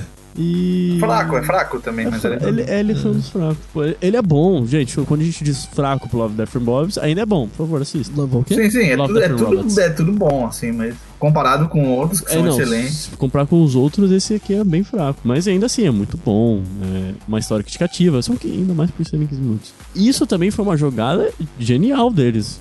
Do que se fala? O tempo dos episódios. É, é porque eu acho que o tempo do episódio varia muito mais de quem tá produzindo do que com a, a requisição. Ah, mas eles devem ter dado um limite, tipo, ó, não pode passar de tantos Isso, minutos. isso, isso é pra deixar aquele gostinho de quero mais? Mas eu não senti esse limite porque os episódios são tão redondos dentro do que eles se propõem que eu não senti, tipo assim, nossa, a gente tem que acabar agora porque, sabe, tá estourando o tempo. Digo isso mais isso por causa disso deles deixarem esse gostinho de quero mais. Esse foi um dos episódios que pra mim não teve tanto. Ele falou, foi um bom episódio e acabou do jeito que tinha que acabar. O pessoal provavelmente morreu naquela caverna e é isso aí. Ah, morreu, morreu. Com certeza. E um grupo, esse foi um grupo de mercenários bem inusitado. É, Se eu fosse eles, eu pegava um gato no braço e saía correndo com o gato, velho. Ninguém Cada vai um pega o gato e vai. Tá vendo, cara? Até vampiro tem medo de gato, velho. É, temos não ter uma- noção de como esse bagulho é do mal, cara. Ó, tá Temos uma mensagem aí, não é mesmo? Posso dizer então que os episódios são assim conversando aí, dos três robôs com esse. Sei, com- completamente, cara. Gatos são seres malignos que devem Às ser vezes temidos. o- os gatos eles conversam já, só que só com vampiros. Tan, tan, Cara, o gato, cara, o gato, ele, ele fica olhando pro nada. Vocês já perceberam isso? É. Todo mundo percebe, né? Ele fica olhando e fica acompanhando como se estivesse passando alguma coisa, cara. Isso, é- isso E, é no- normalmente perturbador. está- perturbador. Normalmente Isso aí está. eles se preocupando com a gente, tá? É uma forma de demonstrar carinho, tá? Tem Aham. esse preconceito contra gatos. Não, não, é que, ó, no, no meu ponto de vista, normalmente sim está passando alguma coisa. Você só não é iluminado o suficiente pra Ah, ver o que está passando. daí, cara. Vou te queimar na fogueira, meu irmão. Queima essa porra. Ah, Joga na água, vê se boia. Quando o iogurte assumiu o controle. É um episódio que eu achei bem, assim, whatever. Tipo, eu achei bem fraco, gostei. mas eu gostei da mensagem. Eu achei muito maneiro, cara. Eu achei muito maneiro. Porque assim, a proposta de ser um curta. É que, assim, a estrutura de uma história curta é diferente de uma estrutura de, de qualquer outra coisa, né? Que é mais longa Sim. e tal. E pra proposta de contar uma história pequena e que te deixa instigado. Porque o que, que é o legal do curta? É te contar uma história e tu fica, caramba, meu Deus, o que, que acontece além disso? É te deixar com aquela vontade de. Meu Deus, eu quero saber mais sobre esse universo. Tu não vai saber, sabe? É só um tira-gosto te deixar maluco ali. E isso, cara, é muito maneiro nesse, sabe? É uma proposta meio maluca, assim. Eu achei muito interessante, muito Não, interessante. eu, eu, eu gostei até da, es- da, tipo, o estilo de animação é bem distoante dos demais, sabe? cara, muito cartoon, né? Não sei se essa seria a palavra correta. Um nariz de coxinha. Isso, cara. bem- Foi, foi um bem diferentão. E, mano, como o Walter disse, cara, o final do episódio deixou um- uma questão muito grande. Por que o iogurte foi embora? Então, pra mim é tipo assim, mano, vocês estão com dificuldade de lidar com esses problemas tão básicos que a gente resolveu tão fácil. Então, tipo assim, mano, me cansei de vocês, falou. E foi uma jogada, porque, tipo, no começo do episódio, eu pensei que o. Eu até achei que seria uma história de rebelião, sabe? Porque o narrador começa instigando você sobre tudo que aconteceu com o do iogurte, como que a gente deixou chegar nesse ponto, pra no final ele ficar antipático, ficar triste e falar por que o iogurte foi embora. Pois é, velho. E o que vocês acharam dessa essa provocação que o episódio deixa? De que muitas vezes a gente. Ele fala sobre o governo nesse aspecto, mas muitas vezes da gente saber como resolver nossos problemas. E por vaidade a gente não Hum. faz. Mas é, e muitas vezes por vaidade ou por qualquer outro, outro motivo, outro fator, a gente não resolve, não, não faz a solução pra poder mudar isso, entendeu? Provavelmente especialistas, governo do mundo todo. Ah, se todo mundo tivesse em paz, a economia seria fácil de resolver. Mas como as pessoas são muito orgulhosas é, e isso fosse impactar em outros lugares, então não vou fazer isso. É, é que todo mundo quer conquistar 24 territórios, né? Então. Todo mundo. É um war muito louco. Mas, cara, então, é, pra só posicionar o pessoal, vai que alguém não assistiu, eu tomar spoiler de primeira. Não, mas não faz sentido, talvez É, o cast não. não, assistiu, tá ligado? tá- Cara, a gente, não, a gente não tá explicando nenhum episódio, né? a Então. gente só tá falando. Basicamente, o iogurte é um iogurte inteligente, super inteligente. Nessa parte que vocês falaram da crítica dele, é quando o iogurte entrega aquela pastinha com como resolver a, a dívida internacional em um ano. Que o político só tem que fazer. Cinco. Hum? Cinco. Cinco em um ano. É, Cinco anos. cinco anos. Hum, um. Bem, e o polícia tem que fazer uma coisa: seguir os procedimentos à risca. Ponto. E como o próprio narrador disse no próprio episódio, como é esperado, ele não segue e tudo dá errado. É, é porque é explicitado pelo, pelo Então. iogurte que, ó, tem isso aqui pra resolver a política internacional nos próximos cinco anos. Se você desviar ou não seguir a risca ou qualquer coisa que tiver dentro desse manual, a economia vai quebrar. Isso. Ok? E em menos de seis meses a economia Ele quebra. quebra. E no caso, o presidente dos Estados Unidos entrega o poder na mão do O iogurte. poder pleno. Isso. E no, e no Isso é final. uma sacanagem, né, É cara? uma sacanagem foda. E no final do episódio, o cara até começou a questionar: mas se o iogurte era tão inteligente, Inteligente. pra saber como resolver esse problema, como ele não sabia que a gente não ia conseguir seguir? Ele sabia. Ah, ele sabia, ele sabia. O Claramente foi um golpe dele. O- o a maior pontada que eu vi é como a a humanidade foi manipulada por seu próprio erro, por sua própria Porque falha. Ele já contou que em certos pontos a gente é, tão manipulável, por assim dizer. Sim. Porque ele já, já deu aquilo lá contando com a falha, aparentemente, Sim. sabe? Porque ele já queria o controle no mundo, por assim dizer. Era uma win-win situation pro Sim, iogurte. sim. Se ele conseguisse, O- o- ele ia ficar com raio. Se, ele, se o, o ser humano falhasse, ele ia ficar com os Estados Unidos inteiro. Isso me lembra uma, uma fala do, do Sherlock Holmes, eu não me lembro exatamente em qual livro, mas que ele fala assim: ah, um homem é imprevisível, mas todos os homens são previsíveis. O que ele quer dizer? Um indivíduo, ele, em uma situação, ele pode fazer qualquer coisa, mas a sociedade como um todo é muito previsível, como é que como a, as- a sociedade reage às coisas, né? E realmente o, o iogurte se aproveitou desse ideal, né? Dessa ideia de, cara, vocês são peças num tabuleiro pra mim, porque é um ser muito mais inteligente. É a mesma coisa de um robô, é a mesma coisa de um alien, é, sabe? É um ser que, cara, pra ele, velho, a gente, foda-se, ele tá um nível acima de, de, de inteligência. Mas é, mas é aquilo também, às vezes, também é outra pontada também, que o próprio iogurte, ele não conta com o lado emocional das coisas. Então, pra ele, tipo assim, é uma coisa muito mais lógica. Então, às vezes, dentro desse plano de cinco anos que aconteceu, pode ter coisas, tipo, ruins, aparentemente, que ele precisava fazer, só que ele se recusou por, tipo, mano, nem fudendo que eu vou fazer isso aqui. A gente nunca vai saber esses planos, Tá entendeu? dizendo que o iogurte era utilitarista, é isso? Basicamente. então eu acho que o iogurte fez tudo aquilo, mas sem contar com o emocional. E como nós seres humanos muitas vezes contamos com o nosso emocional, muitas vezes é uma barreira, não que seja ruim, mas isso é uma barreira pra gente tomar certas atitudes. Nem sempre o mais óbvio ou o mais lógico é o que a gente vai fazer.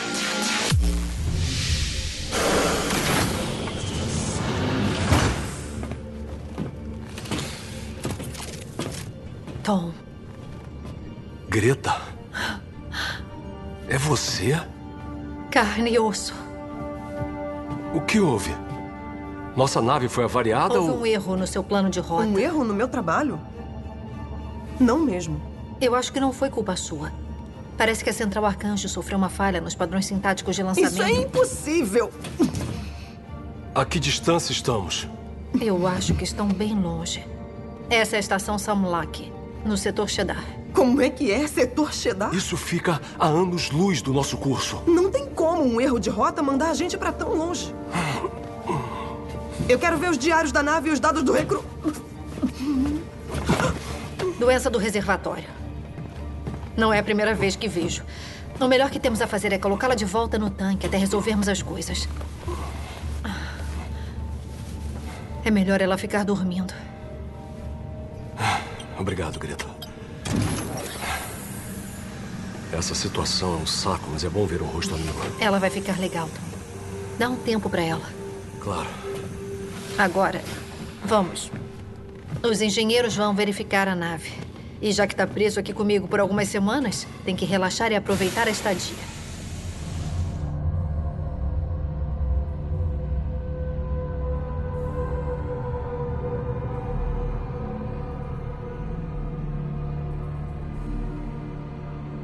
Para além da fenda de Áquila. Então, episódio foda, visual foda, e é isso aí. É isso aí. É nóis. É nóis. E- Esse daí foi outro que chegou chegando, como eu disse antes, vou repetir aqui. Ele chegou chegando, ele tem um- uma história muito pesada, muito cativante, e um mistério que é mostrado no final, e uma mensagem muito pesada também. Tudo nesse episódio foi muito bom e muito pesado. Eu tenho amigos que iam gostar de transar com a aranha na forma real. Eu conheço esse amigo, tá? E a gente tá pensando na mesma pessoa. Eu acho que todo. É, É a nossa, mesma pessoa. Sim, sim, tá todo mundo pensando na mesma pessoa, pode ter certeza absoluta. Ainda mais se ela for Madrid. Meu Deus. E o pior é que, tipo assim, eu tenho um certo grau de aracnofobia. Nossa, na hora que então, apareceu Quando aquilo, apareceu pra mim, eu nossa. quase tive um infarto, cara. pra mim foi desesperador, assim. Caramba. O desespero ainda reside nos olhos de Guilherme. Nossa.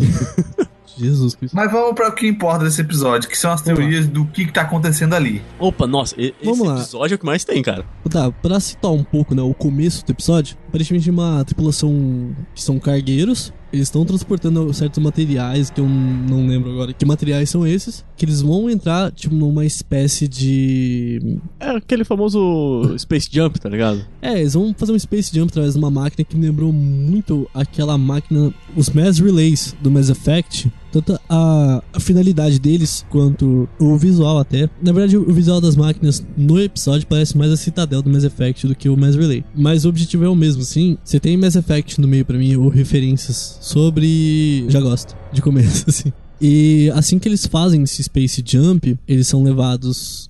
Pelo menos o líder né, da estação acorda aparentemente ocorreu um distúrbio, uma mudança no trajeto que levou eles a. 360 anos no destino, uma coisa assim, né? Anos luz. Tá, Hum. eu não entendi muito bem, tipo, se eles acordaram muito tempo depois ou se, tipo assim, foi instantâneo aquilo ali na hora. Mas eu não entendi muito bem ao certo o que aconteceu pra nave deles eu ficar daquela forma no final do Então, episódio. O que, que eu entendi? Depois o Rafael fala o que, que ele entendeu. Uhum. Eu entendi que deu, eles fizeram alguma trajetória errada e o episódio levou a, a relatividade em consideração. Então eles viajaram muito próximo da velocidade da luz. Tipo, passou muito tempo pra quem não tá na velocidade da luz, sabe? Pra quem não sabe, o fim da relatividade é mais ou menos isso aí. Eu não sou nenhum físico. Eu assisti, inclusive, esse episódio com um amigo meu que é físico, ele me explicou na hora e tal a situação. E que realmente, cara, se tá muito perto da velocidade da luz, pra ti passa, sei lá, alguns, alguns dias, e pra quem tá fora passou décadas, séculos, etc, sabe?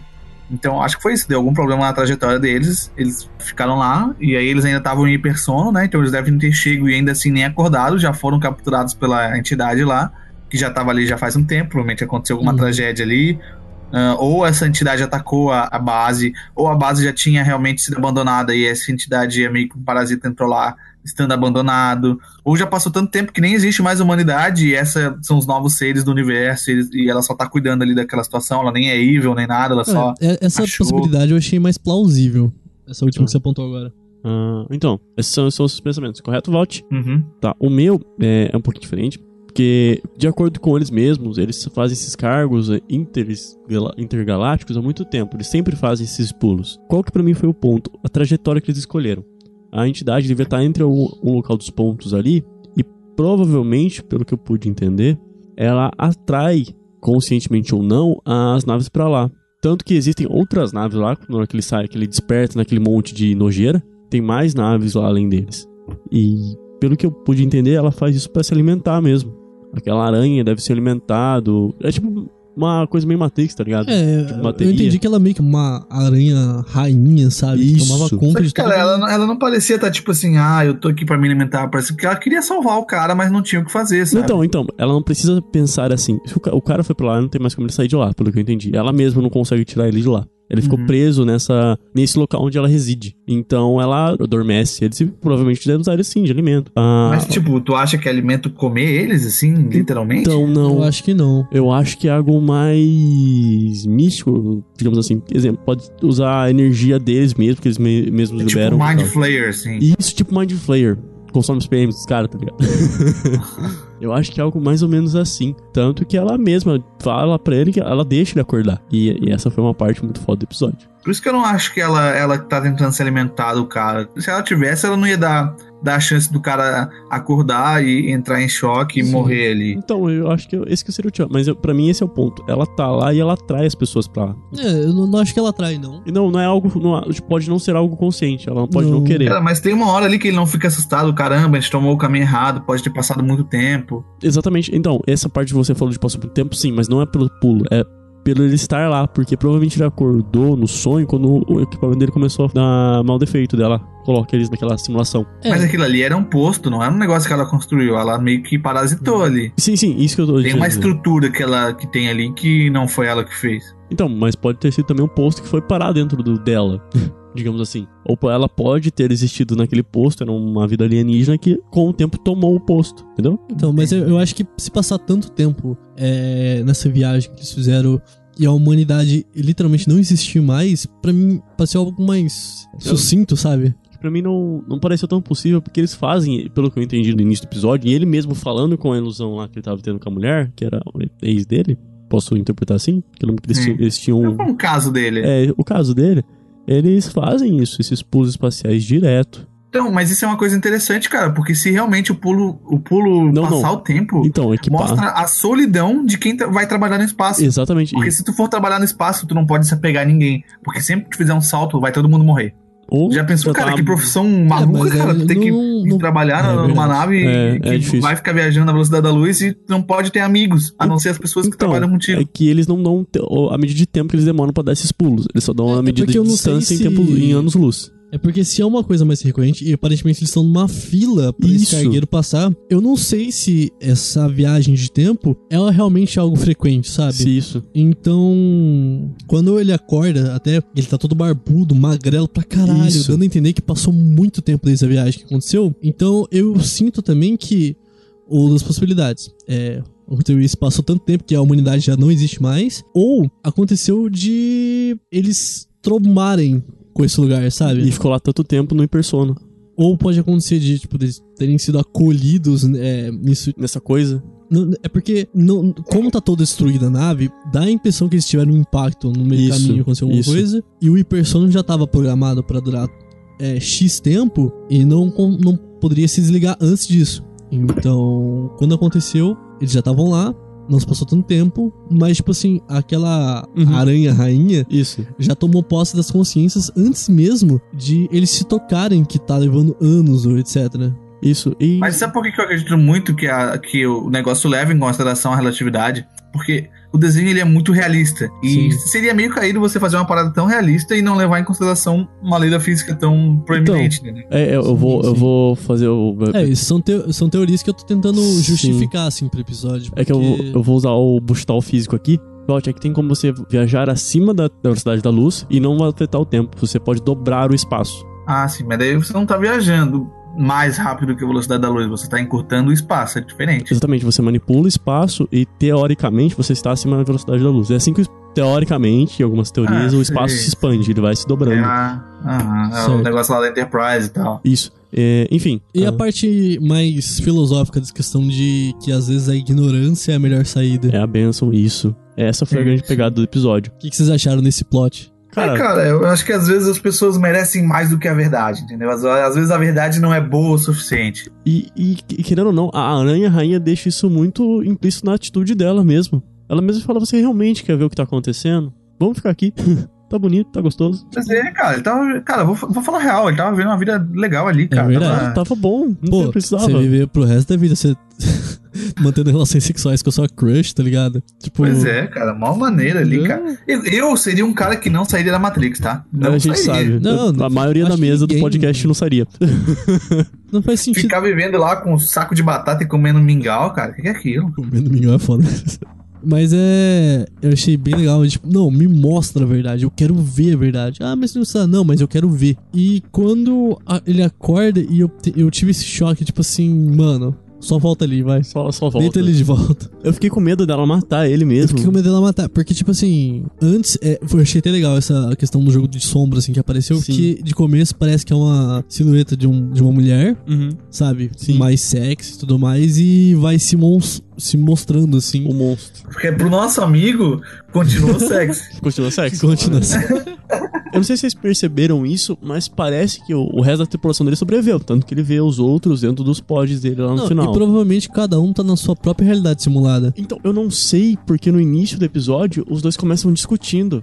Dizendo que tudo aquilo lá não é verdade. Os dois, os dois dos tripulantes. Não, não, os dois não. Um continua dormindo e só a mulher acorda. Isso, ela acorda e começa a contestar tudo aquilo pra ele, falando que aquilo lá não é a verdade. É, Mas pra mim não faz sentido você criar realidades simuladas pra uma pessoa e manter outras duas é- dormindo, sabe? é não, então, as duas, tô querendo dizer, é que parece que ambos estão dentro da mesma realidade simulada, sabe? Eu acho que não, né? Não faria sentido. Então, não. é que você diz isso, mas eu. Nem isso- manter as pessoas ali Não, faz então. sentido. Você diz isso, mas é que, tipo, exemplo, no começo do episódio, como eu disse, ela começa a contestar tudo e falar que aquela não é a, a capitã que ele conheceu. Então, mas aparentemente pode até ser que pra aquilo parecer real, Ela a construiu? companheira dele de serviço ali acordar e fazer tudo aquilo lá, até aquilo pode ser um ciclo também. Então, é que eu tô querendo dizer, é que isso- essa seria a saída clichê. A saída não clichê é que, na minha cabeça faz sentido, é que a aranha rainha. Mas o que impede de criar realidades simuladas pra outras pessoas também? Então, é que, é que tá. Porque a aranha rainha provavelmente usa da consciência dela pra criar essas realidades. Ela é única.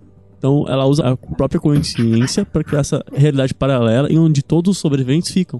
Não sei. E aquela, aquela outra mulher, ela levantou, assim, quando tu vê lá os corpos, tu vê que ela Sim. tá, tá, tá no chão, né? Sim, sim, ela também levantou, ela também acordou. Então, a minha teoria é que ela levantou, ela ou ela fez o mesmo esquema ali com ela e ela não reagiu bem e tentou atacar e ela teve que se defender e acabou morrendo, Uhum. ou ela não caiu na, na rede de primeira, tá ligado? Ela chegou, já chegou acordando, já viu a situação, nem teve tempo de usar Mind Flayer nela, ela já chegou pra porradaria e morreu. Não iria justificar o outro companheiro, que eu não lembro se tava num. Então, ele tava dentro do pod, só que ele só tava lá. Ele- é, então, eu acho que ele morreu no caminho, ele já, já tá morto esse cara, entendeu? Ou, ou ele tá morto, ou o que ela disse na ilusão é verdade, que tipo, ele tá sendo afetado por uma doença da, da viagem. Certo. Mas sei não.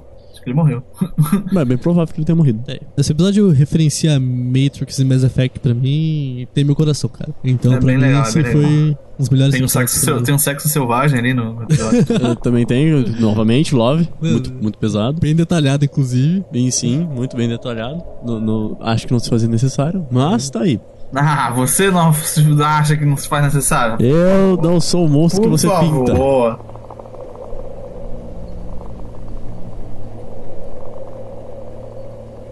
Beleza, agora a gente vai pro episódio que eu.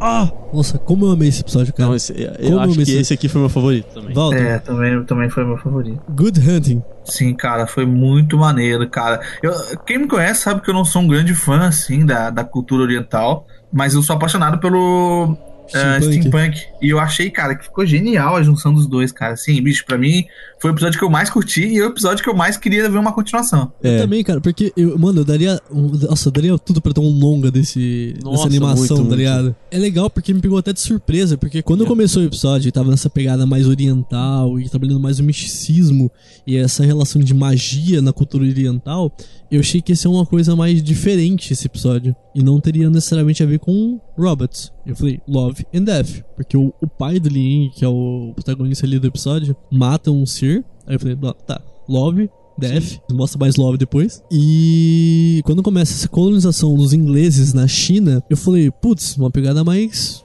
Vai ser um outro ambiente, então. Beleza, até aí tudo bem. Só que foi passando a narrativa do episódio, o Ian começa a falar que ele se apaixonou pelas engrenagens e pelas máquinas.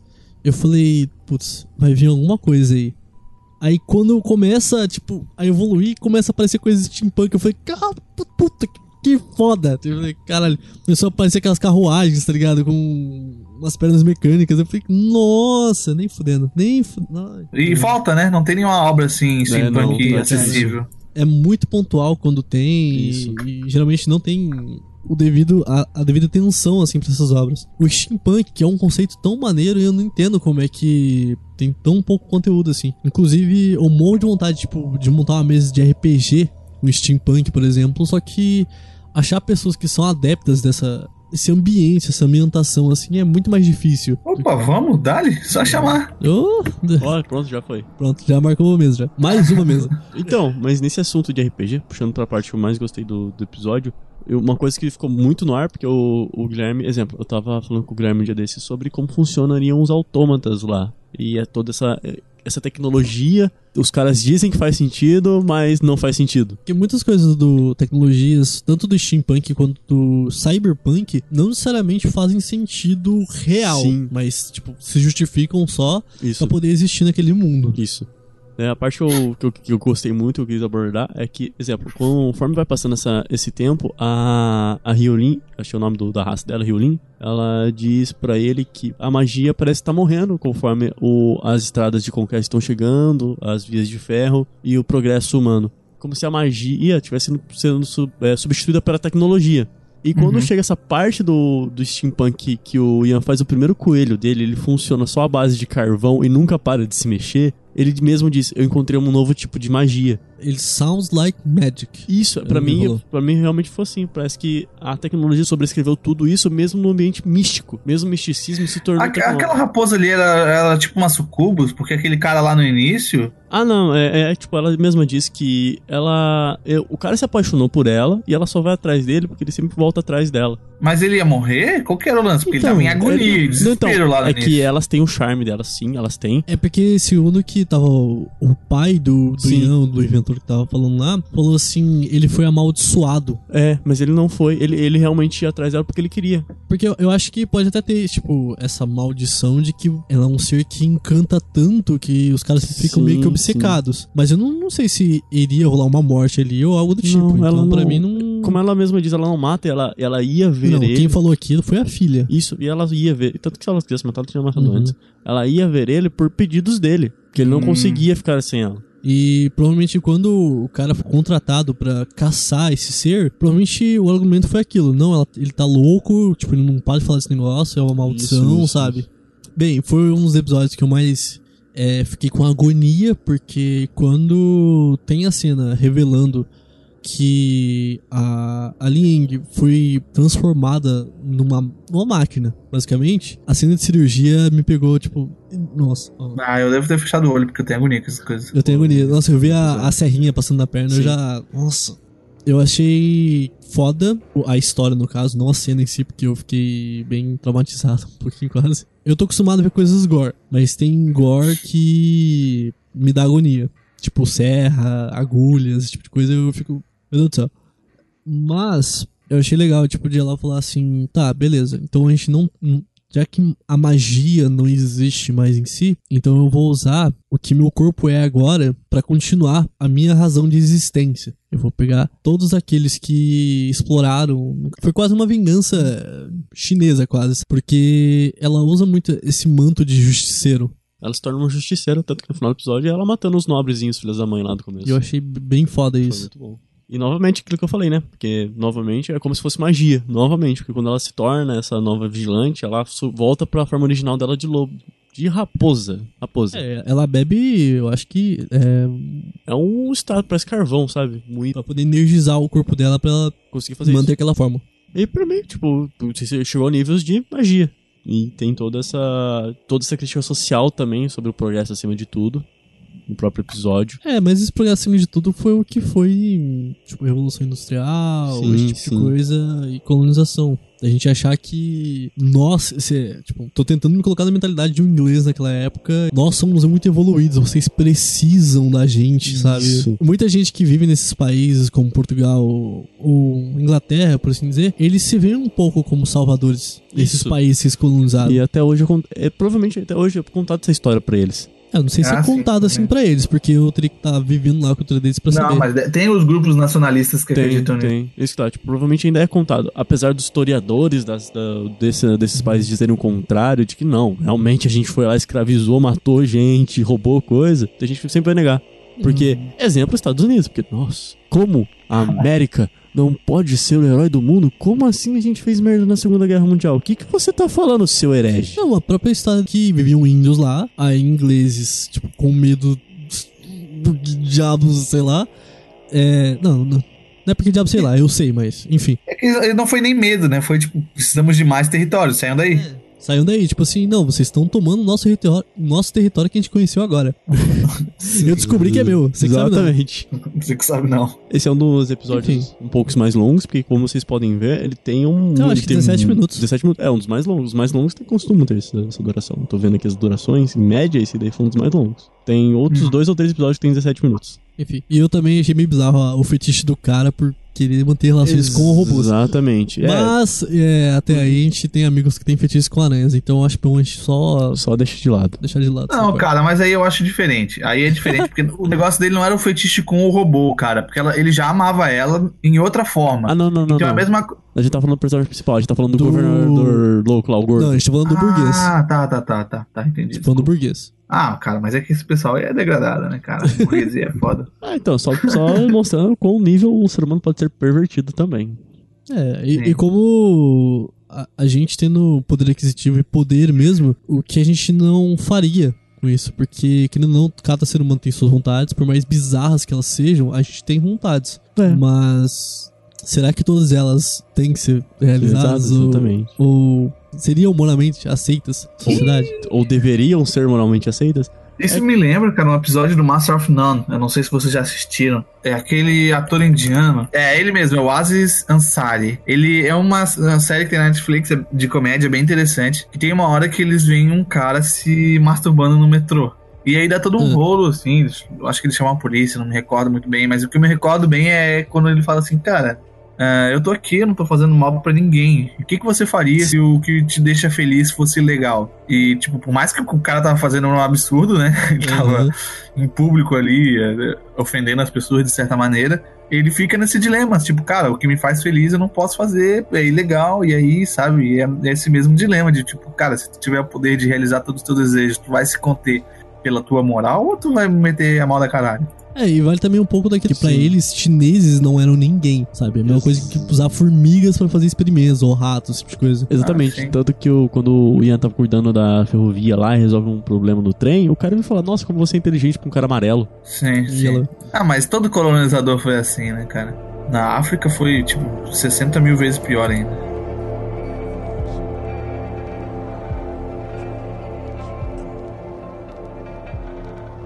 Próximo episódio eu acho que dá pra até pra pular, porque não tem muito o que falar, Cara. que é do lixão. É o lixão, o que, Ah, que a gente vai legal. falar? Um, Legal, legal, um é caipira que tem de pet um monstro de lixo. E qual que é o grande. A, a grande mensagem desse episódio? Claudio, você tem alguma. alguma ideia? Ah, recicle. Essa é a mensagem. Isso aí, galera, é bom reciclar, viu? Bom programa de reciclagem aí das ruas. É, cara, eu, eu ia falar que tem toda a questão do cara que vem da cidade todo machão. Ah, não, porque você não é nada, né? Nada importante pra mim. Eu vou vir aqui mandar você fora da sua propriedade. É isso aí. É, eu até, até entendi É, isso. cara, é, é, mas eu acho que não- não- o episódio não tava tão preocupado com isso, não, cara. Tava O episódio preocupado com quase ser- nada. É. Ter uma narrativazinha ali legal. E um novamente twist. tivemos visões de pênis que a gente não Pênis. precisava ver. Mais pênis. De caipira Ah, dessa nem vez. lembro, nem que tinha pena nesse episódio.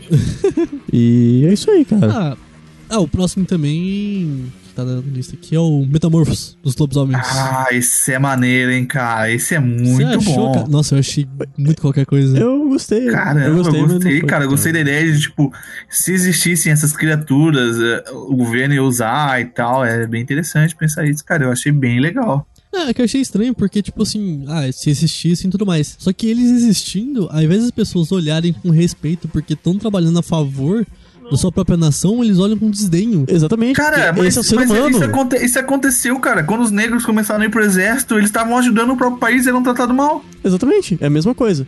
É sério, é a mesma coisa. É, é o racismo humano, cara, trabalhando. Exato, cara. é- Eu achei muito maneiro, muito maneiro. Tá aí mais um, mais um que eu gostaria de ver uma extensão do universo.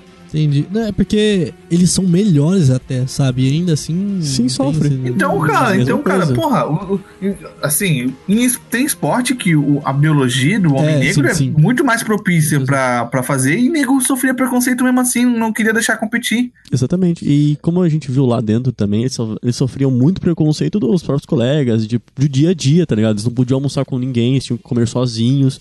E quando o irmão do protagonista morre, foi um golpe bem forte Pô, pra ele. Cara, aquilo E, ali cara, é... Nossa, E, e esse foi outro- outro episódio muito brutal. Ele não, ele não poupou em nada de sangue, carne e sofrimento. Porque quando ele entra Inclusive- na base, nossa senhora.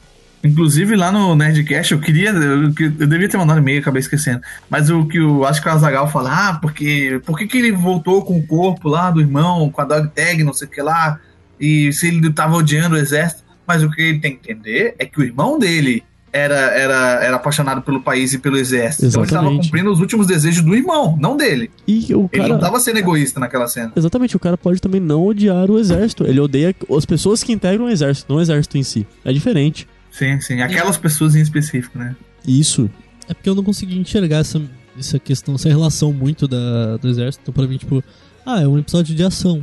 Aí, pra mim, não, não se encaixou tão bem. Mas já que você comentou dessa questão da segregação, sabe? A questão dos negros e tudo mais, isso me lembrou até do filme Corra, tudo mais, que você comentou sobre que a, a biologia do negro é, é muito melhor para diversos esportes, em como brancos invejam um pouco disso. Tanto que no Corra é levado isso ao pé da letra, que eles querem tomar posse do corpo dos negros. Não sei se você achou Corra.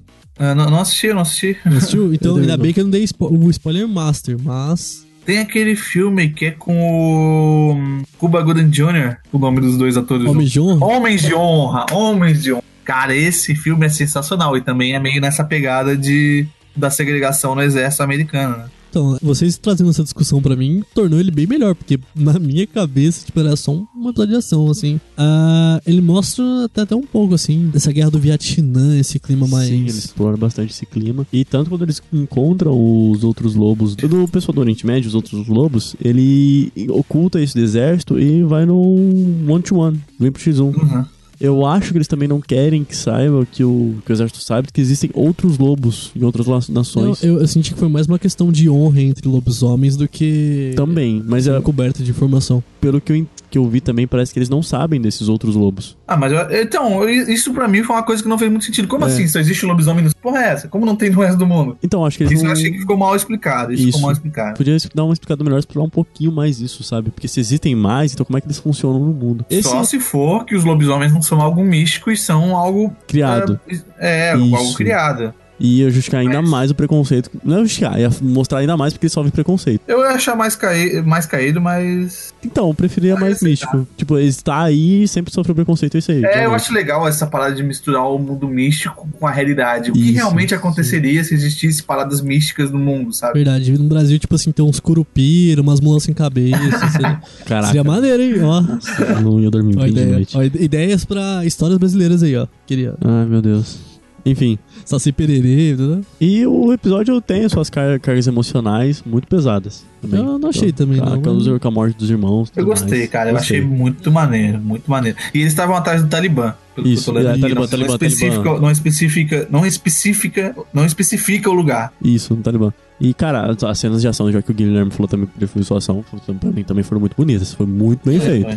Pra mim Eu pareceu adorei, gráfico cara. de Play 2, mas eu não sei Ô, se Oh. é... É, eu não sei se Ô, é... o cara gostou daquele episódio lá do, do Pop Art e vai me dizer que isso aí é Play 2. Não, mas é estilo de arte diferente. Quando você se propõe a ser hiperrealista... Ué, o cara tá fazendo estilo Play 2 aí. nostalgia. Enfim, é isso aí. É isso aí, gente. tá, vamos pro próximo episódio então, que é o Gravidade Mini Curta. Ah, é. Isso eu acho que também não tem Help. muito o que comentar, sabe? Tipo, a única coisa maneira ali é que, tipo, ah, no futuro talvez tenha gente que trabalha no espaço. E vai, as É. empresas privadas vão dominar isso aí. A Tesla, a, a Tesla não, a SpaceX começou, etc. Então, é, tipo, e o mais, pra mim, eu acho que pode ser, como o Guilherme disse, uma versão um pouquinho melhorada de, de gravidade, porque ele É. é. bem curto e não fica enrolando. Eu não sei, você assistiu Gravidade, Walter?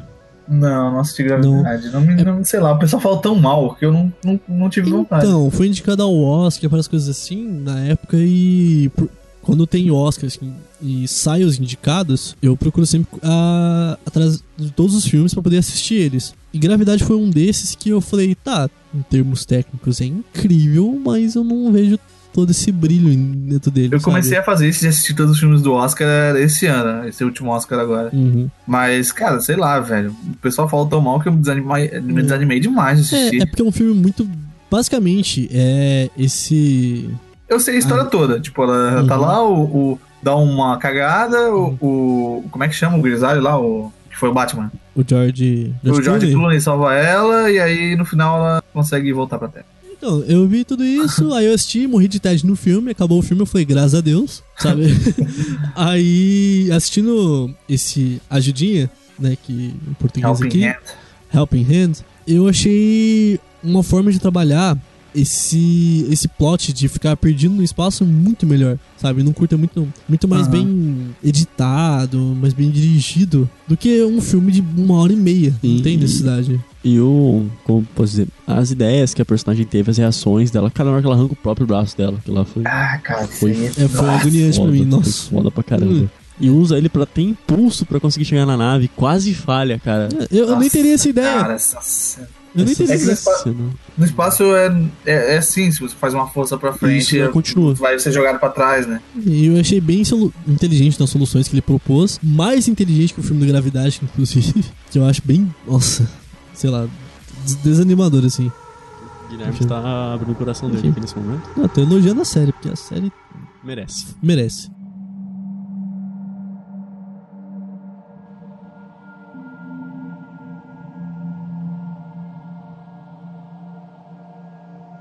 Tá, vamos pro próximo episódio então. Quase nos finalmente aí. Que é, em inglês eu não vou lembrar o nome, mas aqui tá Noite de Pescaria. Fish Night em inglês. Fish Night? Uhum. Que é basicamente a história de um pai e um filho que. Que tomaram LSD. Dois vendedores. não são pai e filho. Eles têm essa, essa dinâmica, mas são dois vendedores. So- Ah, não, É, não são parentes. Não são, Não, não, são eles parentes. são vendedores. São dois vendedores. Tá aqui tá pai e filho. Tá errado. Aonde? No, no sitezinho que eu tô vendo aqui. Esse site tá muito Caralho. errado. Ah, tá tá, errado o site. Lá Tá nunca muito disse que eles são pai. Mas eu associei com pai e filho, não, não sabia. É, ele, ele chama o moleque de, de, de Sun, né? Mas eu não, não, não identifiquei isso como a- o Sun de, de realmente serem parentes. Porque Nos Estados Unidos é normal chamar o cara mais velho chamar o, Isso. o mais É. novo de, De Sun, né? Que Mas me- aqui no Wikipedia também tá dizendo que é filho, viu? O Wikipedia tá errado. Que surpresa, não é mesmo?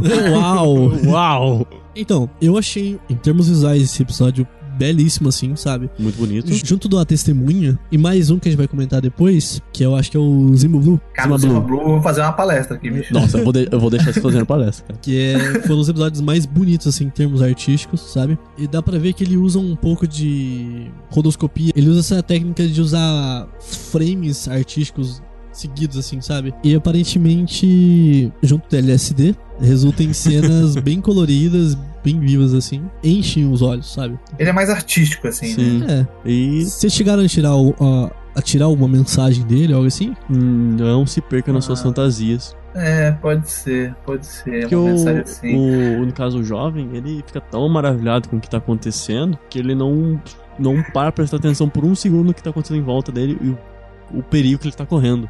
Eu não sei, eu fui um pouco mais profundo. Walter, o que, que você chegou a pensar em alguma coisa? Cara, eu vou te dizer que eu não curti muito a parada, assim, então eu não, não me aprofundei muito, não. Gostaria de ouvir o que vocês têm a dizer. Pra mim, eu enxergando como pai e filho, vocês estão falando que não é, mas na hora eu achei que fosse, eu achei que era muito mais desprendimento do jovem com relação aos seus pais. Quando a gente chega naquela fase de idade que a gente começa a ter uma própria individualidade e independência e que os nossos pais acabam enxergando seus filhos indo embora e não podendo fazer nada. Então eu enxerguei muito mais profundamente essa relação de pai e filho mesmo, do pai deixando o filho ir. Então, esse desprendimento, dá pra ver que ele fica nu, que ele vai se entregando pro futuro, pra viver a vida sem os pais. E isso foi mais uma visão minha de como seria um pai vendo seu filho amadurecer e sendo abandonado por ele pra ele poder viver a vida. Caraca, ele, Caramba, ele foi longe, né? Parece que não foram só os personagens que usaram droga. Não, brincadeira. é, então. É, eu gostei bastante, cara, é, porque eu tive essa reflexão depois. Essa questão familiar, assim, me pega muito. Então eu acabei refletindo sobre isso. Foi literalmente o episódio que eu terminei ele, eu pausei e eu fiquei pensando. Foi bem. Caraca, reações adversas a cada episódio, como a gente pode ver, né? Todo, quase todo episódio a gente tem uma coisa diferente do outro. Beleza. Então vamos pro próximo episódio então? Sim, é, o próximo é a Lucky 13. Lucky 13. Eu achei foda e foi uma versão Titanfall com nave. Foda. tipo, não tem uma grande mensagem, eu acho. Não, Eu não achei sei só assim. é legalzinho, Só assim, foi, sabe? Cara, é uma história muito, muito boa, muito legal. E, cara, naves, exércitos, guerras, e é isso aí, cara. É, não, E eu- tem aquela magia sutil da nave. Isso, cara, como se a nave vida. realmente tivesse vida, uma personalidade. No final, ela protege todo mundo e bom. não, Todo mundo não, né? Ela só gostava da pilota. É, então, foi consequência. na hora me veio Titanfall 2 na cabeça, porque eu joguei faz uns meses já, que tem essa relação do piloto com a própria máquina, tá Isso, ligado? cara. E de por mais que a máquina ela não possa demonstrar sentimentos, chega a um certo nível ali, esse intermédio, tipo assim, nossa, isso pareceu afeto. Isso Sim, pareceu sim, apego. Isso. E tem aquelas, aquelas. Às vezes você vê a visão da nave, né? Isso, A- as sim, câmeras sim, da sim. nave, daí dá a impressão que ela tá olhando e se interessando. É Essa jogada de câmera eu achei que eles fizeram foda. Foi bem. foda pra caramba, cara. Foi uma cartada genial. Porque se não tivesse isso, a gente não ia Porque ter tanto essa visão. Dá essa impressão de, tipo, é uma terceira persona ali perto, não é um- Isso. uma máquina, uma câmera de segurança. assim. Ah, mano, e fora os detalhes, né? Do pessoal, quando, conforme vão entrando na nave, depois que ela começa a tornar famosa e tudo dá certo pra ela, eles começam a bater na placa e a placa fica até desgastada. Eu não sei se você sabia disso, mas nos Estados Unidos, esse apego com a própria nave, Hum. assim, pro exército, assim, existe, sabe? A aeronave. Sim. A própria aeronave, assim, eles têm esse apego com a própria aeronave, assim, de nomear, de customizar da própria Colocar forma, os assim, adesivos de quantos abates Não. correndo. porque meio que vira um show da mesmo, sabe? Vira, vira. Sabe quando você compra o seu primeiro Uninho 1.0? Não. Deve ser a mesma sensação, Não, mas não, deve eu não ser. sei, eu não sei. Enfim, um episódio de ação aí. Episódio de ação bom, assistam. E, e é ótimo. Não necessariamente ah, os episódios têm que ter essa, uma mensagem mais profunda pra poder é, serem episódios bons, sabe? Às vezes uma história só pode apenas ser interessante e divertida.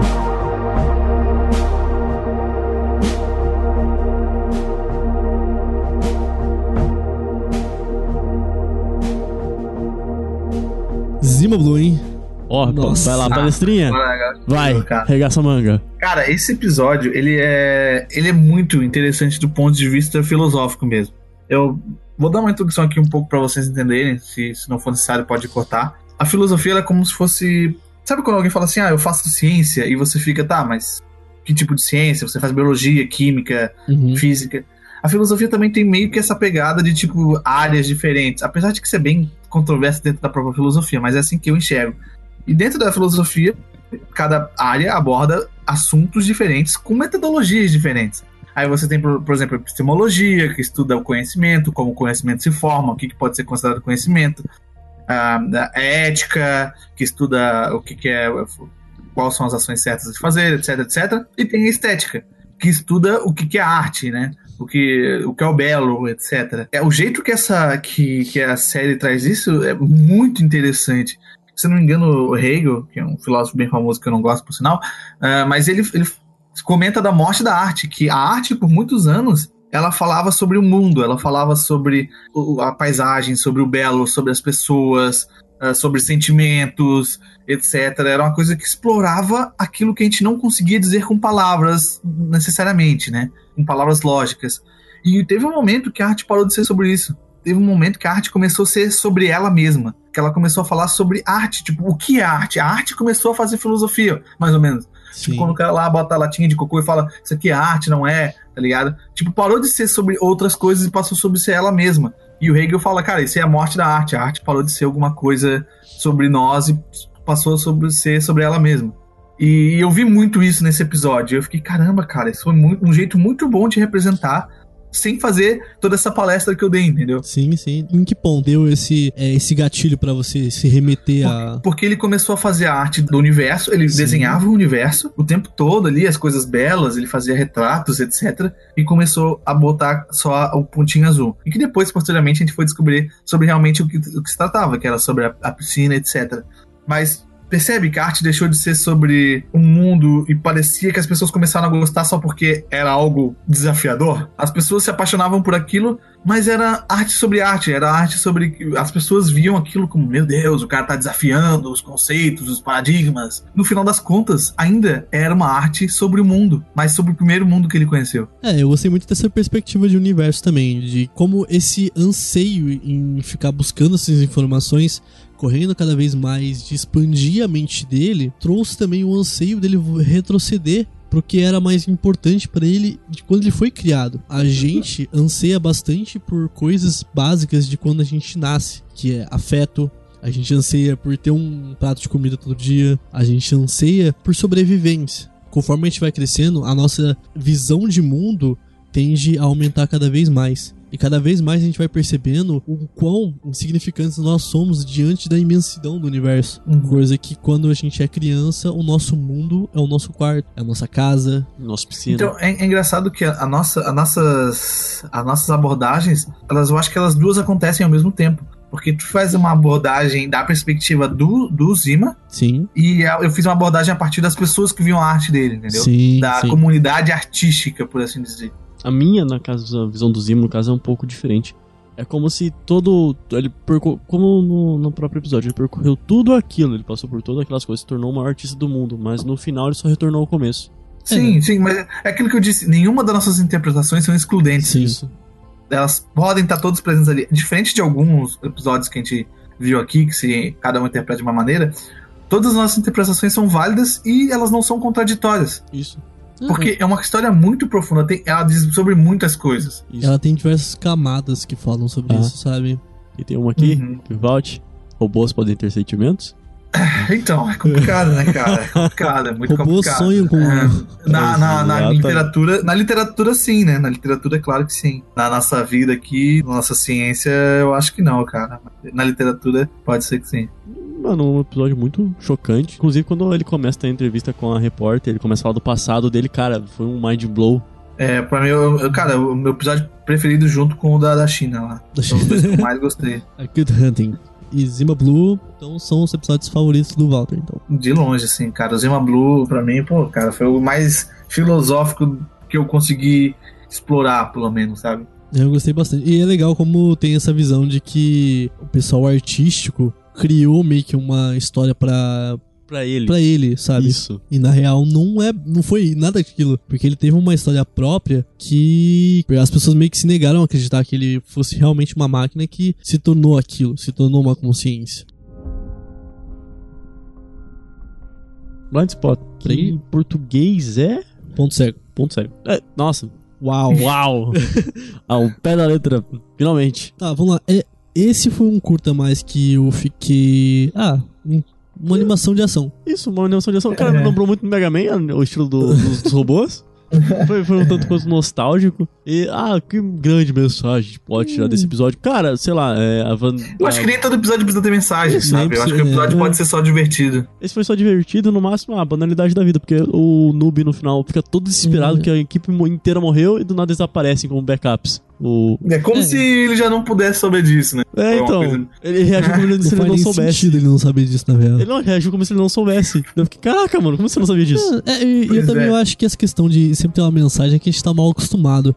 É que nem quando Isso passou da também. terceira, terceira temporada de Black Mirror, por exemplo, que teve alguns episódios por, só por serem episódios da temática e a galera, tipo, Cadê, brincou em cima, sabe? Cadê, cadê a crítica? Cadê a mensagem? Cadê, a- a- o ponto filosófico? Eu preciso pensar. Gente, Eu preciso me sentir inteligente. não precisa.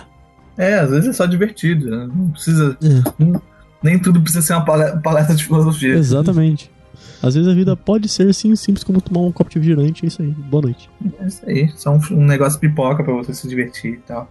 O próximo eu achei mais interessante e eu achei muito estranho ter live action Então, depois né? de tantos, tantos episódios, que é o episódio da Era do Gelo. Aquele episódio que eles abrem uma Lembro. geladeira E, meio que ancestral. e todo o ciclo da sociedade acontece ali. Da raça humana, no caso. E que dá a entender que é um ciclo que se repete todo santo dia. Isso, tanto, tanto. É que, tipo, eles passam mais de um dia vendo. Ah, anoitece, E- aí meio que se acaba com o ciclo e quando eles acordam pela manhã, já tá, já tudo, tá... tudo destruído. Não, não tá tudo destruído. Eles estão na pré-história de novo. Isso. Entendeu? É que até que um dia eles ficam, eles os, ah, correndo a guerra militar lá dentro, bomba atômica, Inferno 4, e o mundo acaba. Cara, é, é um episódio muito sobre ciclos, né? Do- Ciclos da- definem esse episódio. É legal como ele, ele conversa também essa questão de se a humanidade seguir conforme, entre aspas, que eu vou usar bem grande aqui, conforme os futurólogos Dizem. dizem, sabe? É isso aí. Como a gente tende a se repetir no- nas nossas próprias ações, entende? E também tem uma visão um pouco mais pessimista de que a tendência é que o mundo vai Acabar. ah, é, se é. explodir mesmo e Isso aí. posteriormente Então, mas não tem um. Eu lembro que mais na frente tem um final que a civilização evolui realmente, vai até o final e some de dentro do. Ah, vira um globo azul. Isso, e porque some. não tem como mensurar o que vai ser o futuro, futuro, futuro, futuro do futuro do futuro. Duro e sai de lá e some. Daí reinicia. É, e restarta, dá reset o negócio. Olha, cara, eu achei um episódio bem. né, bem blé. Sim, eu achei legalzinho, É, também- assim. ele Tem um conceito legal, mas. Sabe, não achei grande coisa, assim, digno de nota. E o próximo episódio, eu acho que todo. Eu não sei você, Valt, mas o próximo episódio eu acho que a gente pode pular também. É, histórias Ah, alternativas. eu acho que é o piorzinho, é o piorzinho. Podia, ter, podia ser muito bom esse episódio, mas foi muito ruim. Tinha tendência Eu- na minha opinião, é o único episódio que é ruim. ruim. É, É. eu também fiquei com isso. Então, né? Ele só tenta ser engraçado e. É. Só entendi um pouco, tipo assim, ah, independente se tivesse Hitler ou não, as pessoas dariam um jeito de acontecer guerras e etc. É a única coisa que eu É, consegui é. imaginar. Pois é, eu, eu achei que ia ser uma parada mais what if, sabe? E não foi. Senhor, devemos nos preparar para a retirada? Os cavalos não vão conseguir ultrapassar a horda. As criaturas vão nos alcançar nas árvores e vão nos despedaçar. Nós vamos ter que ficar aqui mesmo. Sergei, traga o cavalo mais rápido. Kaminsky, descarregue toda a munição e explosivos. Maxim, Oleg, peguem as cargas e plantem na base do penhasco. Vamos rápido! Vamos logo! Metralhadoras pesadas nos nossos flancos. Como posso ajudar, senhor? Segure bem as rédeas. Ela é forte. Um de nós vai conseguir passar se os atrasarmos. Não, por favor, senhor, não! Eu gostaria de morrer ao seu lado. Eu imploro, me deixe Dê ficar. nossas coordenadas ao Major. Diga para bombardear esse lugar aqui até não sobrar nada. Pai, por favor. Vá agora. É uma ordem. Corra como o vento. E não olhe para trás.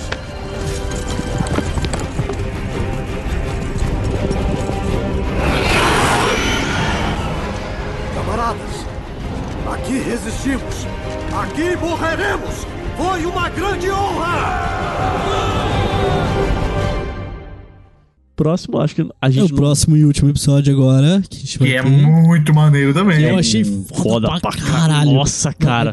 É, até porque ação, armas e russo Foi. É, é a melhor demônios combinação. ainda por cima. E demônios. Cara, nossa, mano, foi muito bom. muito não, bom. Não tenho o que dizer. Muito bom. Cara, teve, teve, teve, teve jornada de herói, teve cara que morreu, se sacrificou. Mano, nossa Foi senhora. lindo, foi lindo, Cara, cara. Foi lindo demais. A animação em si também. mano, You are breathtaking. É, eu, eu me senti jogando Metro Exodus, tá ligado? De novo. Sim. Muito maneiro, cara. Muito maneiro. A dublagem também eu achei bem da hora. Eu assisti em- sotaque. Eu não sei como os russos falam de verdade. Teve até um cara, um dos caras que fazia era russo, né? Um dos dubladores, pelo, pela, Ah. pelo que escrito aqui. É. Provavelmente. O Stefan Kapiksik. É, Stefan, nome que eu não consigo pronunciar. É isso. pronunciar. É, Cara, é isso. Ele, ele tem os caracteres especiais de língua russa aqui no. É. Então, deve ser russo. é russo. O cara é muito russo. Se tem, se tem nome que eu não consigo digitar na- no teclado da BNT2, e é russo.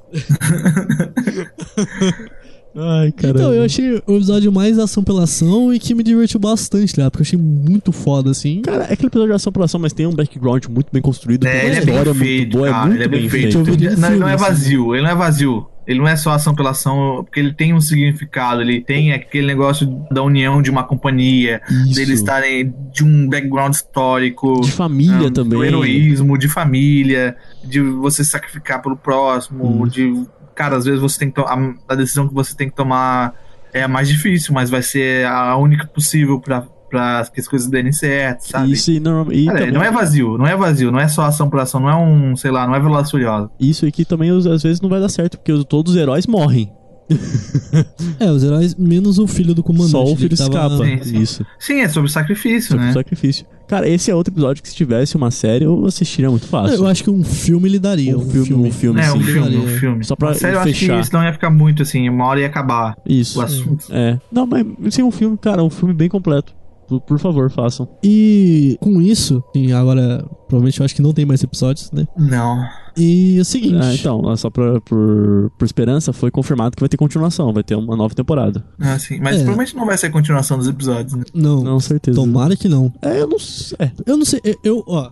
Agora, fazendo um balanço final aqui de como foi a série pra mim, eu gostei dessa questão dessas histórias não se conversarem. Não necessariamente também se passarem no mesmo universo, porque eu sinto que isso deu um, um dinamismo e uma liberdade maior pro, pra quem tá produzindo cada episódio fazer o que quiser e trazerem histórias que a gente não tá acostumado a ver, entende? Cara, essa, essa foi a chave. Liberdade criativa. Liberdade criativa define essa série total, assim. Ainda mais que. E não é uma coisa mastigadinha, sabe? É. É um negócio que te, Cara, não te vem pronto. desafia intelectualmente. Isso, não vem pronto, vem tudo. Tá, tá ali, você tem que parar. Pelo menos os que, os que se propõem, você tem que parar, assistir mesmo e tentar entender o que tá acontecendo. Não, Ao mesmo tempo, ele também não é pedante, né? Não, não, nem um pouco. Até os episódios que, tipo, são mais curtos, dá pra ver que eles são mais curtos, porque se eles se prolongassem mais um pouco, não iriam funcionar. Provavelmente não, não teria o mesmo impacto. Ou a mensagem não poderia nem ser passada. E eu até recomendo, se você ouvinte, tá aqui e não assistiu a série ainda. Eu não sei o que você tá fazendo aqui, Eu não sei o que você tá fazendo aqui até agora, ouvindo isso aqui. Provavelmente isso deve ser algum amigo meu que eu recomendei o podcast e foi ouvir. Só falou assim: Nossa, Gui, eu ouvi seu podcast lá. Ô, fulano, Algum amigo vai assistir, nosso, né? vai assistir logo, É. vai. Enfim, eu recomendo assistir cada episódio, terminar de assistir um episódio, parar e realmente pensar sobre. Porque eu acho que se você assistir seg- seguido assim esses episódios, tira um pouco do impacto que você acabou de ver. Você assistir um Zima Blue lá e não pensar pra refletir sobre, é, você tá jogando fora uma experiência que você pode tipo mastigar e digerir e pensar em muitas coisas pra tua vida, sabe? Até mesmo essa questão do que nem a gente teve- discutiu agora, tem uns episódios que tipo pra vocês não teve tanta profundidade, mas que, mano, na minha cabeça borbulhou assim, Uhum. filosofia. E cada um teve uma interpretação diferente sobre os episódios. Isso também que é, que é legal, né, cara? E provavelmente você ouvinte também vai ter uma interpretação diferente da nossa. Ou se é que já não teve, né? Se é que já não teve no meio da discussão aqui. É, ó. Ah, e se você tá puto com a gente, ah, manda um e-mail para o geraçãoquest.gmail.com. Discute com a gente, cara. Refuta a gente aí, ou corrobora com a gente e vamos vendo o que dá, né? Vamos ver, porque a graça do podcast é a gente tá aqui falando as asneiras que a gente quer e você, ouvinte, interagir com a gente E depois. falar as asneiras se você quiser também. Um assunto que eu acho que, que ficou aí, que a gente tem que discutir um dia desses, é justamente a inteligência artificial, esse negócio da consciência. Eu fiz uma matéria no meu curso que chama Filosofia da Mente, a gente estudou muito isso, tem muita coisa ainda para ser falada sobre isso aí, e o assunto não morreu aqui, a gente ainda pode retornar com outros assuntos que a gente só deu uma, uma sobrevoada. Inclusive, a gente pode até trazer obras específicas um- ou filmes. Tem bastante filme que eu, eu penso em trazer aqui que dá pra gente trazer essa discussão acerca do assunto. O Ex Machina é bom Pô, pra isso. Her, tipo, ela, sabe? O Guilherme já tá chorando. É, sim. É, é sensacional. Já viu Ex Machina? Ex Machina é bom pra caralho, tá ligado? Pra gente Cara, o trazer. Ex Machina, ele, ele é- cita filosofia o tempo todo, mas é que as pessoas não percebem. Até cita o nome de um filósofo, que é o Wittgenstein, e que o cara inspirou o, o, o a nome da companhia dele, dele num dos livros do Wittgenstein, que é o livro azul. Cara, é muito, muito bom, assim. É, é mind blowing a parada. E o nosso balanço geral é esse, tipo, assistam. Se você não assistiu ainda. E se você. Aliás, se você já assistiu, reassista. Só que agora levando em conta, tipo, o que a gente falou aqui. Porque provavelmente você deixou passar algum detalhe ou não, sabe? E a gente também deve ter deixado passar, inclusive. Provavelmente. Compartilhar Netflix esse- paga nós. Netflix paga nós. E pra isso, a gente se despede aqui. Fiquem aguardando nossos próximos episódios aí, porque a edição é lenta. É excelente, o pessoal tá morrendo, né? Também pode acontecer. O pessoal fica doente. A gente até pensou em trazer mais outros integrantes aqui, mas por motivos de saúde Tempo, vida. e vida, esses outros fatores não puderam comparecer. Mas e nos próximos eles vão aparecer? Nos próximos talvez a gente traga pessoas aí que tem fetiches com o aracnídeo lá do episódio. E aí, ó, você tá entregando, cara. Não, não, não tô entregando. Cara, Não tô entregando. Eu não tenho nada a ver com isso, eu não tenho nada a ver com Ó, agora o pessoal já sabe que ele não está aqui nesse momento. É, já sabe que não tá aqui, já sabe que vai aparecer. Aí É já era. aí, ó. Já era. É, aí, ó, não tem nada a ver com isso, hein? Mas é isso aí, galera. Obrigado por estar ouvindo esse podcast em específico. Enquanto o outro podcast não, não sair, É isso aí. falou. Até mais. Beijo no coração, beijo no coração. Beijo no coração.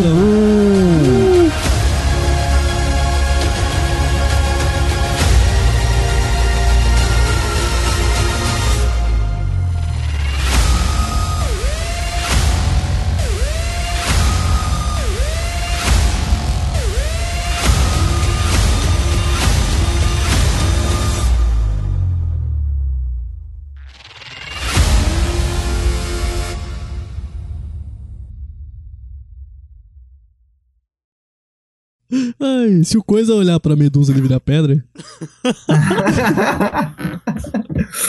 Cara, eu eu acho que sim. Eu acho que daí, porque a parte de dentro dele ainda não é pedra. A Então... parte de dentro é. Os órgãos também são feitos de rocha. É sério? Sério? Sim. Tá, mas tem fluidos dentro dele. Rocha. Provavelmente. Não, Derivados de rocha. fluido. Fluido não pode ser rocha. Rocha. Derivados de rocha. Ro- Rocha líquida. Não, magma. não existe. Ah, magma. Então a magma vira pedra. Vira, congela. Congela não. Ô, Walter, Walter, a gente tá falando de extraterrestre, cara. Pode ter rocha líquida sim, cara. Sim, sim, mas qualquer coisa que for líquida vai solidificar. Esse é o negócio. Ah, se botar um marto- o martelo do Thor no elevador, ele sobe? Mas o elevador Então, é digno? O elevador é digno. Se Ah, o, o Hulk pegar o Thor na mão enquanto ele tá com o martelo, ah, e aí, ele consegue levantar o Thor? consegue. Então ele pode jogar o Thor em uma pessoa com o martelo.